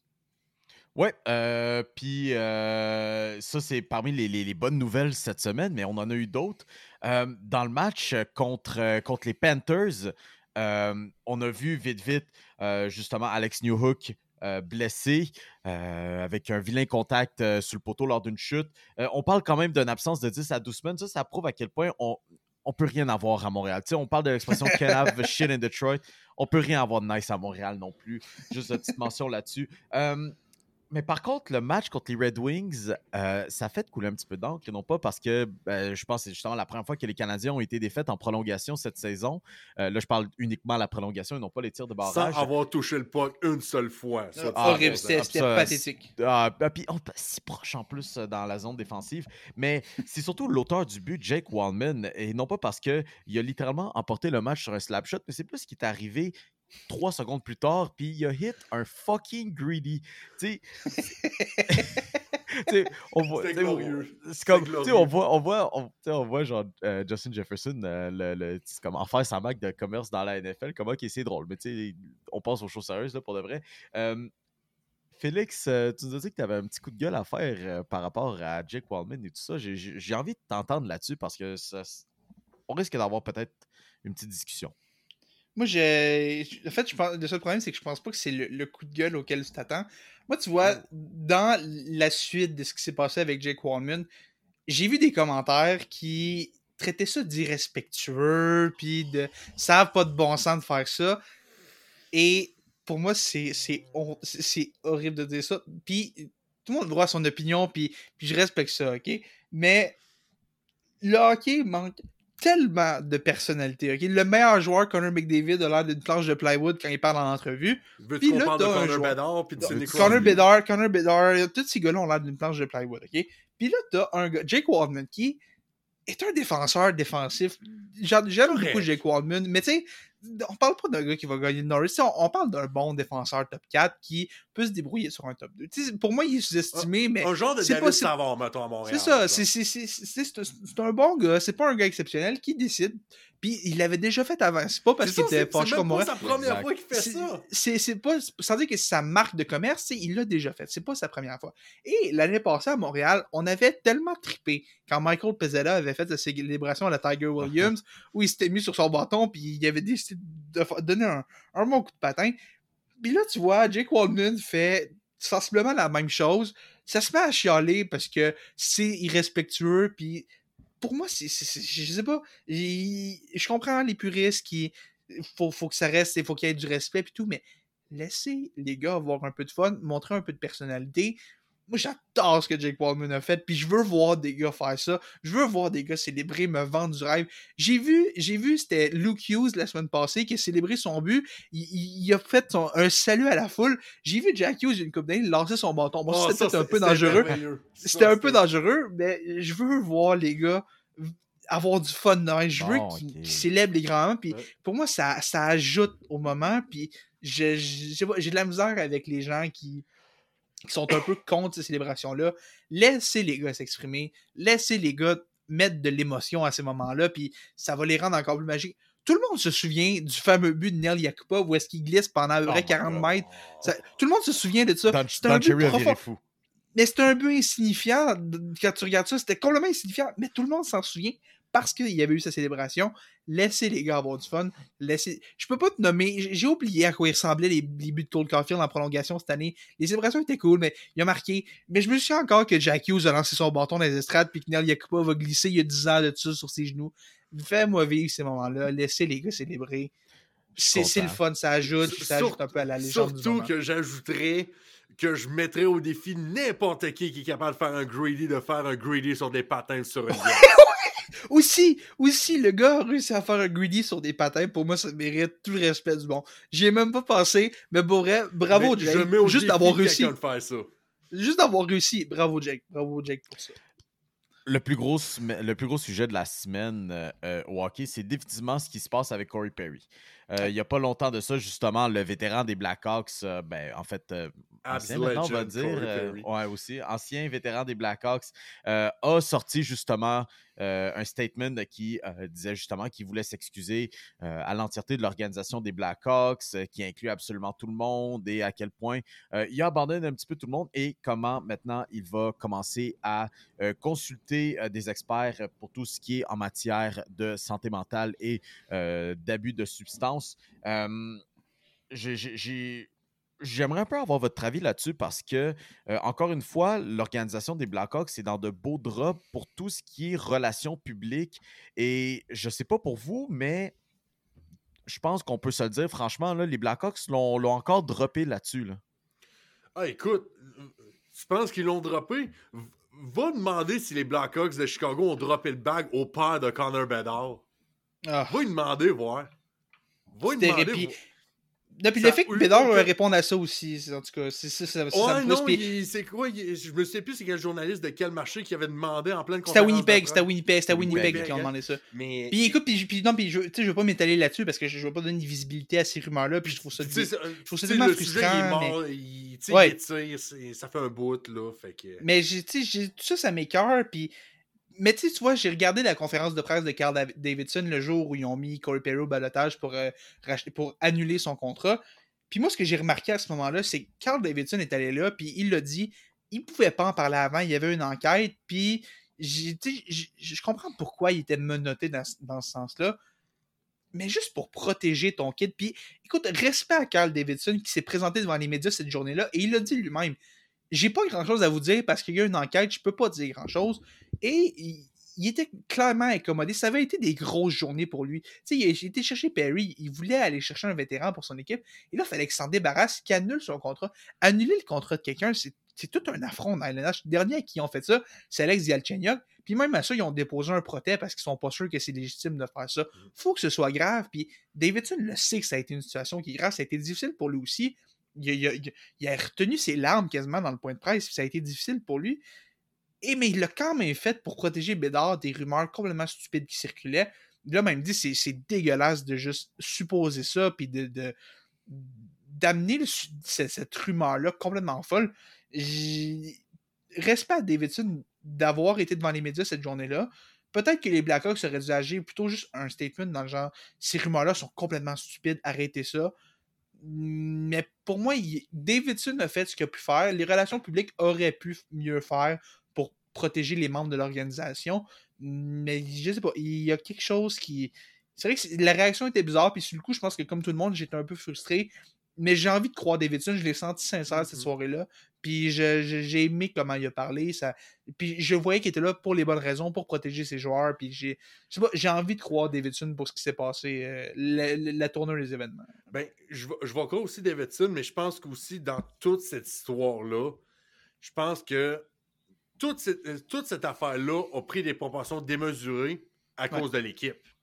Ouais. Tu mets Oui, les c'est vrai. 31 autres équipes. OK, peut-être pas Montréal. Montréal, ça aurait été un shit show. Et peut-être Toronto, Toronto, aussi. Toronto, ouais. Toronto et Montréal, ça aurait pu être un shit show. Mettons, enlève Toronto et Montréal et Chicago, mais les 28 autres équipes de la Ligue nationale qui auraient eu ce genre d'histoire-là, ça aurait pris zéro des proportions de même parce qu'on a encore le souvenir de Kyle Beach, euh, de toute l'histoire que Red Westhead de TSN a sorti.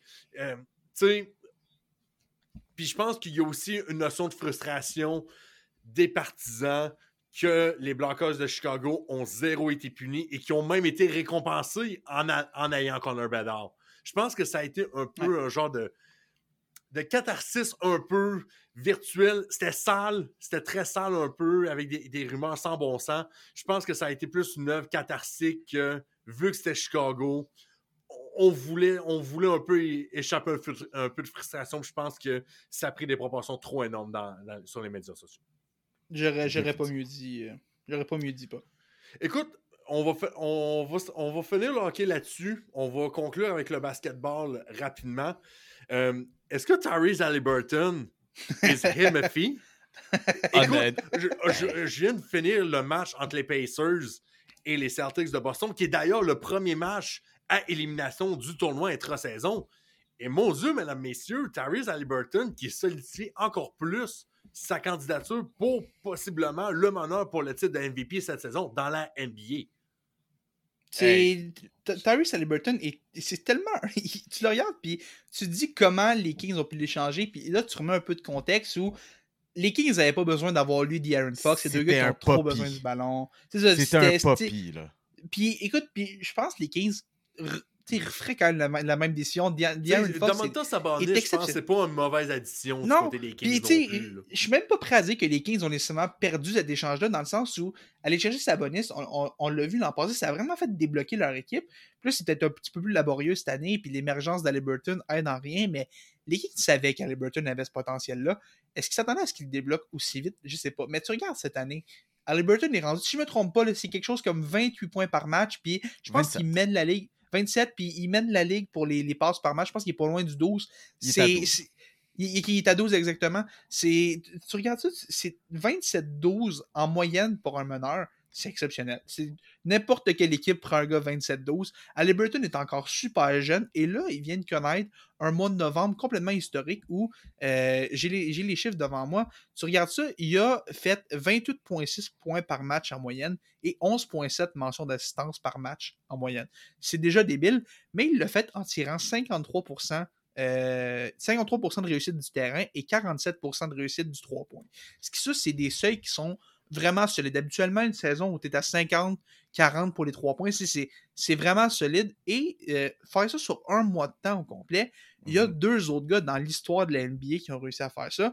Peut-être que vous avez déjà entendu parler d'eux, c'est des gars pas très connus. Euh, Michael Jordan et Le LeBron GOAT. James. Ah, le, le Euh, deuxième. c'est- puis évidemment c'est sur un mois puis c'est- ça reste des, des, des, des trucs qui sont, sont assez précis mais Halliburton est un sacré joueur de basketball puis tu regardes ce que les Pacers ont en ce moment Bénédicte Mathurin et qui est un, Et- un excellent jeune joueur aussi. Oui, mais, mais moi, oui mais je, je trouve ça triste, par contre, parce que oui Bénédicte, il se fait pousser en ce moment de, de, ah de- c'est sûr complètement de l'alignement. là, Puis on peut parler du stand. Parce que, juste parenthèse très rapidement, là, on Ouais. parle toujours du slum du joueur euh, de, de- deuxième année, mais fuck, ça frappe en ce moment bien tough pour Ouais. Bénédicte Mathurin, qui je pense est à, est à 12 points par match à date cette saison. Là. Hmm. Non, mais si tu regardes ça à long, terme, je pense que Bénédicte reste un morceau important du futur de cette équipe-là. Puis c'est un gars autour de qui tu peux construire. Je pense que même malgré un début de saison difficile, puis encore, il est encore tôt dans la saison. Il a le temps de se rattraper. Puis il y a, une, quinzaine de matchs qui ont été joués, une vingtaine quasiment maintenant. Tu sais, on est au quart de la saison. Il y a encore le temps de se rattraper. Mais euh, tu regardes ce qu'ils ont en Liberton, puis c'est autour de lui qu'il faut construire. Bénédicte peut vivre comme étant l'option numéro 2 de cette équipe-là, mais maintenant, tu construis autour de ces deux gars-là et surtout d'Aliburton parce que tu le regardes et en ce moment, il y a peut-être, peut-être, euh, voyons, j'ai des blancs sur le nom, mais Steph Curry, De'Aaron Fox, euh, chez Gilgis Alexander, tu regardes ces gars-là, tu sais, c'est d'excellents, c'est d'excellents meneurs et sincèrement, je je pense que Halliburton est dans cette catégorie-là? Ça va Oui. se battre pour les équipes en NBA. Tu sais, t'as Curry, t'as Fox, t'as Gilgis Alexander. Ces trois-là vont être là. Et même Luka Doncic. Je sais pas s'il est considéré comme un meneur de jeu officiellement, mais tu, sais, tu, tu regardes ces deux gars-là, c'est des gars qui vont se battre pour le, le, le titre de MVP. euh, et qui vont se battre pour les équipes en NBA. Donc, Halliburton, tout un joueur de basketball. Et euh, les Pacers en ont un très, très, très, très bon euh, entre leurs mains. Puis en plus, les Pacers, euh, justement, si je dis pas de bêtises, ont remporté, comme, euh, disait Pop, leur match contre les Celtics. Donc, euh, les Celtics, les, Pacers, pardon, seront du côté de Las Vegas pour, pour, pour le- les, les demi-finales du tournoi intra-saison. Je trouve ça un petit peu intéressant, Félix, parce que on commence déjà à lancer la machine à rumeurs. Je veux ton opinion là-dessus parce que, vite, vite, là, les Bulls, il n'y a, rien qui fonctionne. Un peu au même titre que, que les. Raptors sur, sur qui je ramble depuis le début de la saison. Les Bulls sont présentement 13e dans l'Est avec une piètre fiche de 7 victoires et 14 défaites, avec euh, ben, quand même une équipe qui ont euh, trois joueurs de calibre All-Star et un joueur euh, justement capable de terminer parmi les favoris aux joueurs défensifs de l'année en Alex Caruso. Mais il n'y a rien qui fonctionne. Puis le premier joueur à qui on pense qui pourrait être échangé, euh, ben, d'emblée, c'est sûr que c'est Zach Levine parce que c'est quand même un joueur qui peut aller chercher une vingtaine de points par match. Lui-même veut s'en aller de Los, An- euh, de Los Angeles, de, de- des Bulls. Bien sûr, on va parler de Los Angeles parce que ben, à chaque année, on entend cette chanson-là avec les Lakers de il n'y a personne autour de LeBron James, il n'y a personne pour euh, marquer des points, tout ça. Je sais pas pour toi, mais j'ai moins vu de Photoshop cette année que dans les années précédentes pour un joueur des Lakers, euh, en tout cas un joueur qui pourrait s'en aller à Los Angeles. Oui, non, puis, puis juste euh, avant d'aller sur Zach Levine, euh, ceux qui nous regardent sur YouTube en ce moment, euh, vous n'êtes pas complètement fous. Pop est effectivement gelé. c'est pour ça que vous l'entendez plus et que vous le voyez plus. Fait qu'on on va faire ça, Mio puis moi. Mais Pop est avec nous. On- on- il est avec nous de cœur, on le sait. Mais bref, pour, pour revenir un peu à, Levine, euh, oui, c'est vrai que c'est, c'est, fascinant de voir comment. Mais je pense que il y a un peu aussi du fait que sa tête est peut-être ailleurs en ce moment. Il sait que la fin s'en vient à Chicago. Tu parles de Levine qui va quitter. Je pense que c'est une question de temps avec DeMar DeRozan qui est aussi. Je pense que c'est une question de temps avec Nikola Vucevic qui est aussi. Peut-être même des, des Je pense que ça va imploser à Chicago de façon assez spectaculaire et je pense que ça va arriver d'ici. Même pas la date limite des transactions avant ça. Maintenant, la question qui veut de Zach Levine? Zach Levine est un bon joueur, mais Zach Levine est un gars qui gagne énormément d'argent. Il est sur un max en ce moment. Euh, pas un super max, mais sur un max, je Qui crois. a mérité, au- d'ailleurs. Euh, il l'a mérité. Oui, oui, il a mérité ce max-là. euh, mais eh, mais c'est difficile pour lui cette année. On sent qu'il a plus la tête à Chicago. Ça, ça fonctionne juste plus. J'ai l'impression qu'il est tout le temps en train de se pogner avec son coach aussi. C'est, la relation va tellement mal. Je pense pas que c'est récupérable. Maintenant, qui va aller chercher Zach Levine? Je pense pas que les Lakers le veulent.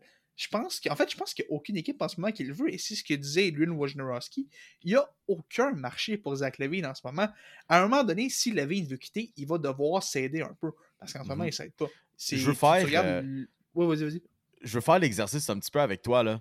On va regarder Ouais. les équipes pas mal prétendantes euh, au, au premier titre dans chacune des conférences. Est-ce que tu veux un Zach Levine chez les Celtics? Non. Non, t'as Jalen tu Brown veux- qui fait la même job. Exact. Est-ce que tu veux Zach Levine chez le Magic d'Orlando? Ben, si tu veux crédibiliser, mais non. Ça fonctionne Non, en ce moment? Je, pe- je pense pas. Tout, fo- tout fonctionne bien en ce moment. Puis on a déjà des bonnes armes quand même euh, dans, dans le backcourt. Là. OK, parfait. Est-ce que tu as besoin d'un Zach Levine chez les Bucks de Milwaukee? non. Exact. Est-ce que tu as juste besoin des gars de... qui sont dominant, t'as pas, de- t'as pas besoin d'un Zach Levine. Exact. Est-ce que tu as besoin de Zach Levine chez les 76ers? Non. Est-ce que tu as besoin de Zach Levine chez les Knicks? À date, Ben, des... Non, mais s'il y a une équipe qui pourrait aller faire un move de même, tu sais comme moi que c'est les Knicks. Ah, exact. Les Est-ce Knicks- que tu as besoin de Est-ce que tu besoin de Zach Levine chez les Pacers? On vient de parler Non. de Tyrese Halliburton. Fuck Non. non, t'as pas besoin de lui. Et euh, as-tu besoin de Zach Levine chez le Heat? Non. On regarde peut-être déjà plus de Marder Rosen en plus du côté du Heat euh, Ouais, aussi. J'aime beaucoup mieux la de même chose Rosen. pour- T'as la même chose pour moins cher. Ouais, j'ai- j'aime mieux le Rosen plus vieux, mais je sais pas, je, je puis je pense que Levine veut aller à LA aussi, mais est-ce qu'il va s'intégrer dans pas la fameuse culture du hit encore là, mais euh, je, je, je- je le- je le vois pas, je le vois pas, puis oui, Jimmy Butler s'est assagi quand il est arrivé à Miami, mais je, je vois pas Zach Levine faire la même chose. Ben non, je le exact. vois pas. Puis vite, vite, on va faire vite, vite dans l'Ouest quand même. Tu le veux-tu chez tes Timberwolves? Ramène-moi jamais Zach Levine. J'ai adoré Zach Levine, mais merci pour avoir amené. Jimmy Butler qui a fait un an et demi de marde. Mais non, envoie-moi Zach Levine le plus loin possible. Anthony Edwards est mille fois le joueur qui est Zach Est-ce que tu veux qu'il soit la 15e option chez le Thunder? Levine. non.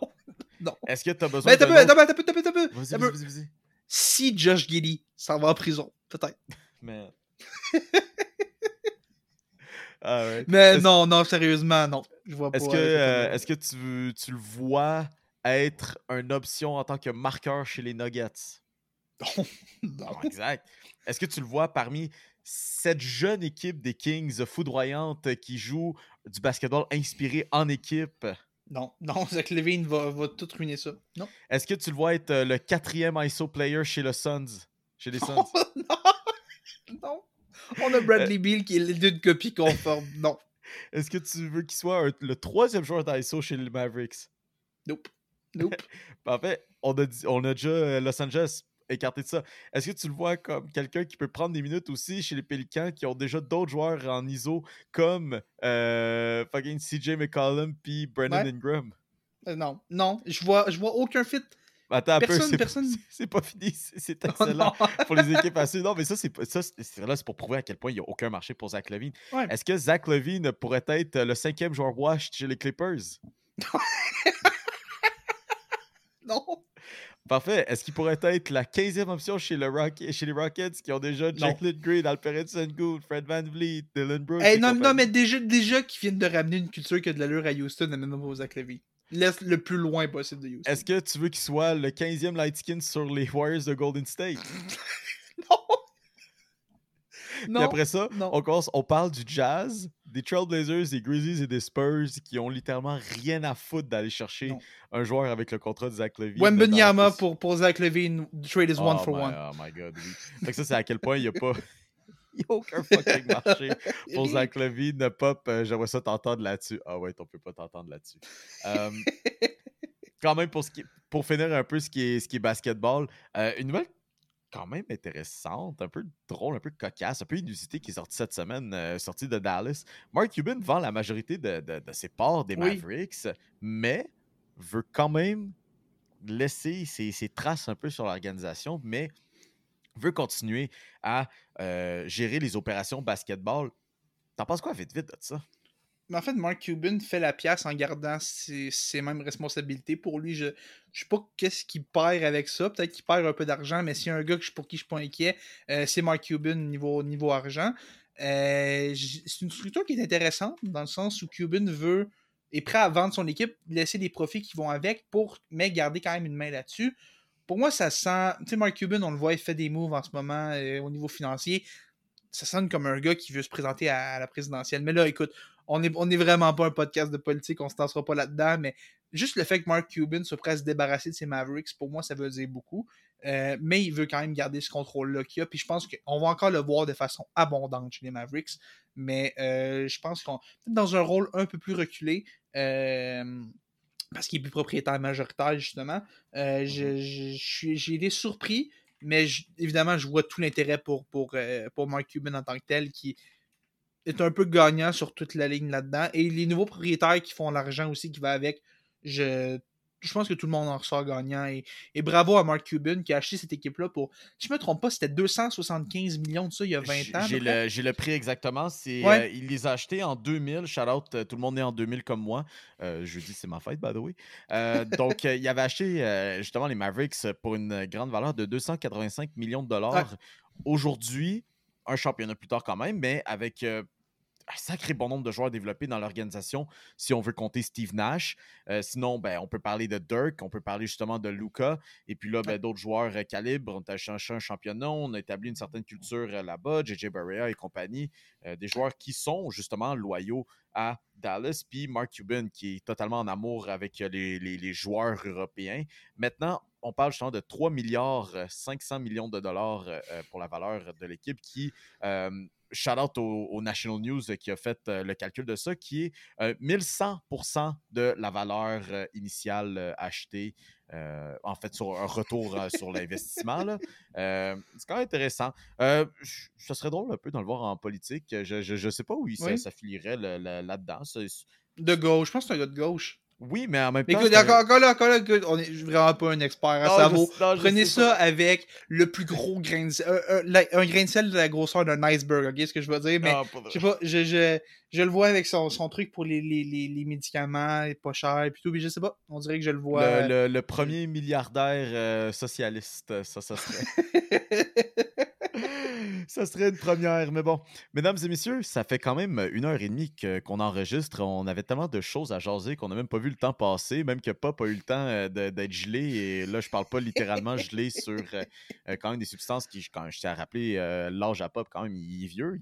Il, a le droit d'acheter ça, là, quand même. Mais non, on parle pas de ça. quand même, à surveiller cette semaine on a du Thursday Night Football qui était intéressant si je vous disais qu'on était en 2017 Là, malheureusement, on est en 2023. Ça, ça fait mal de dire ça, mais c'est un match, c'est un match important pour moi parce que c'est les Steelers qui vont jouer contre les Patriots de la Nouvelle-Angleterre, qui sont vraisemblablement l'une des pires équipes de la NFL cette saison. C'est un match que les Steelers ne peuvent pas échapper. J'ai dit ça il y a une semaine, jour pour jour, alors qu'on se préparait à jouer contre les Cardinals de l'Arizona. les Cardinals ont gagné, Carlis. Ils ont perdu. Ils ont perdu, des Steelers. Ils ont perdu. Puis en plus de ça, Mitch Trubisky va être le corps arrière partant pour le match. Ben, en fait, c'est pas, pas confirmé, mais Kenny Pickett va pas jouer. Fait que moi, je j'utilise l'expression en anglais put two and two together et j'assume que c'est Mitch Trubisky qui va être le carrière partant, ce qui fait que ça pourrait être relativement désastreux. by the way, euh, on sait pas, vu qu'on sait pas jasé la semaine passée, j'ai pas pu vous parler de Matt Canada, mais on, fait des TikTok maintenant. Fait que euh, j'ai jasé un petit peu de, Matt Canada là-dedans. Je vous invite à aller voir ça, la Trip Menace Podcast sur TikTok. Euh, fait que bref, un match Pat Steelers, ça devrait être intéressant. Ça, ça va peut-être finir 17-14. Peut-être que ça va se gagner sur un, sur un botté de la victoire de Chris Boswell. Ça, finit souvent de même. Sinon, sinon, sinon, toujours jeudi soir, les Canadiens vont jouer contre les euh, Kings nordiques de euh, Québec-Los Angeles euh, et quand même vont se transporter du côté de Buffalo samedi soir. Est-ce que les Canadiens vont avoir un chandail à domicile à Buffalo samedi soir? Est-ce qu'on le sait? Ah oui, un match canadien Buffalo à Buffalo. Les Canadiens ont toujours, toujours eu le match de le chandail de domicile. Ouais, c'est vrai, mais je... maintenant que tu en parles, oui, ça me revient, mais je sais pas. Peut-être. J'avais jamais remarqué avant là. Bravo. T'as jamais remarqué ça? Non, jamais. Je, sais, j'ai remarqué vite, vite. Euh, je, je sais plus qui que j'ai vu la semaine dernière qui jouait avec des, des chandails style rétro. Là. Euh, tu sais, les chandails à, à l'époque à domicile, c'était ce qui aujourd'hui les chandails à l'extérieur. Là. Euh, mmh, puis euh, ça, j'ai vu ça cette semaine, ça m'a fait penser un petit peu à ça. J'ai encore de la misère à concevoir ça euh, dans, ma, dans ma tête de jeune loup. Là. Mais bref, c'est le, le, tournoi intra-saison de la NBA qui continue quand même. Aujourd'hui, au jour qu'on enregistre, on se prépare à atteindre les demi-finales. Les demi-finales qui seront d'ailleurs la soirée du 7 décembre, mon anniversaire, comme je vous ai dit. Fait que c'est incroyable. Et si vous êtes amateur en plus de la couverture en anglais, euh, il y a quelque chose de quand même cool qui se trame dans le sens où euh, l'équipe de TNT, euh, ce qui veut dire Shaquille O'Neal, Ernie Johnson, Kenny Smith et Charles Barkley. La meilleure Ils sont, ils sont, incroyables. Vont faire euh, vont lier leurs forces avec l'équipe euh, de couverture d'ESPN, euh, notamment Michael Wilbon et Stephen A. Smith, qui sont justement deux commentateurs très colorés puis très, très, très, très fascinants à écouter. Ça va être super intéressant, même pas pour les matchs qu'il va avoir, mais juste pour tout ce qui va se passer autour de ça. La NBA essaie quand même d'avoir un peu plus de vues par rapport au, par rapport au visionnement de ça. Puis je pense que justement, la Warner Bros. y ont pris quand même quelque chose là-dessus. Puis tant qu'à faire, à vouloir attirer du nouveau monde, ben faire la collaboration de l'année euh, depuis euh, Tame Impala puis euh, Thundercat. sinon, sinon, sinon, quand même. merci, merci de ton rêve, Félix. je voulais rappeler pendant l'émission, mais puis il y a même pas cinq minutes de ça, mais les réseaux sociaux, très important pour nous suivre quand même, interagir avec nous autres. groupe Facebook, les super fans des Tigers de Guangdong. Sinon, page Instagram ou TikTok si vous voulez voir un petit peu euh, de nos Reels, des moments alléchants ou peut-être le salon à Mio comme je vous ai euh, donné la semaine dernière avec le cas de Matt Canada. Sinon, pas oublier quand même, faut, faut toujours shout out Félix à chaque épisode parce que Félix euh, vraiment essa- essaie de se faire euh, essaie de se faire un nom sur Twitter et de ne pas être euh, confondu comme un autre robot euh, de Elon Musk. Mais c'était tout, euh, justement, pour la triple menace. Encore une fois, ça fait du bien de vous revoir cette semaine après avoir pris ben, une semaine et des, des poussières de congé. On se redonne rendez-vous la semaine prochaine.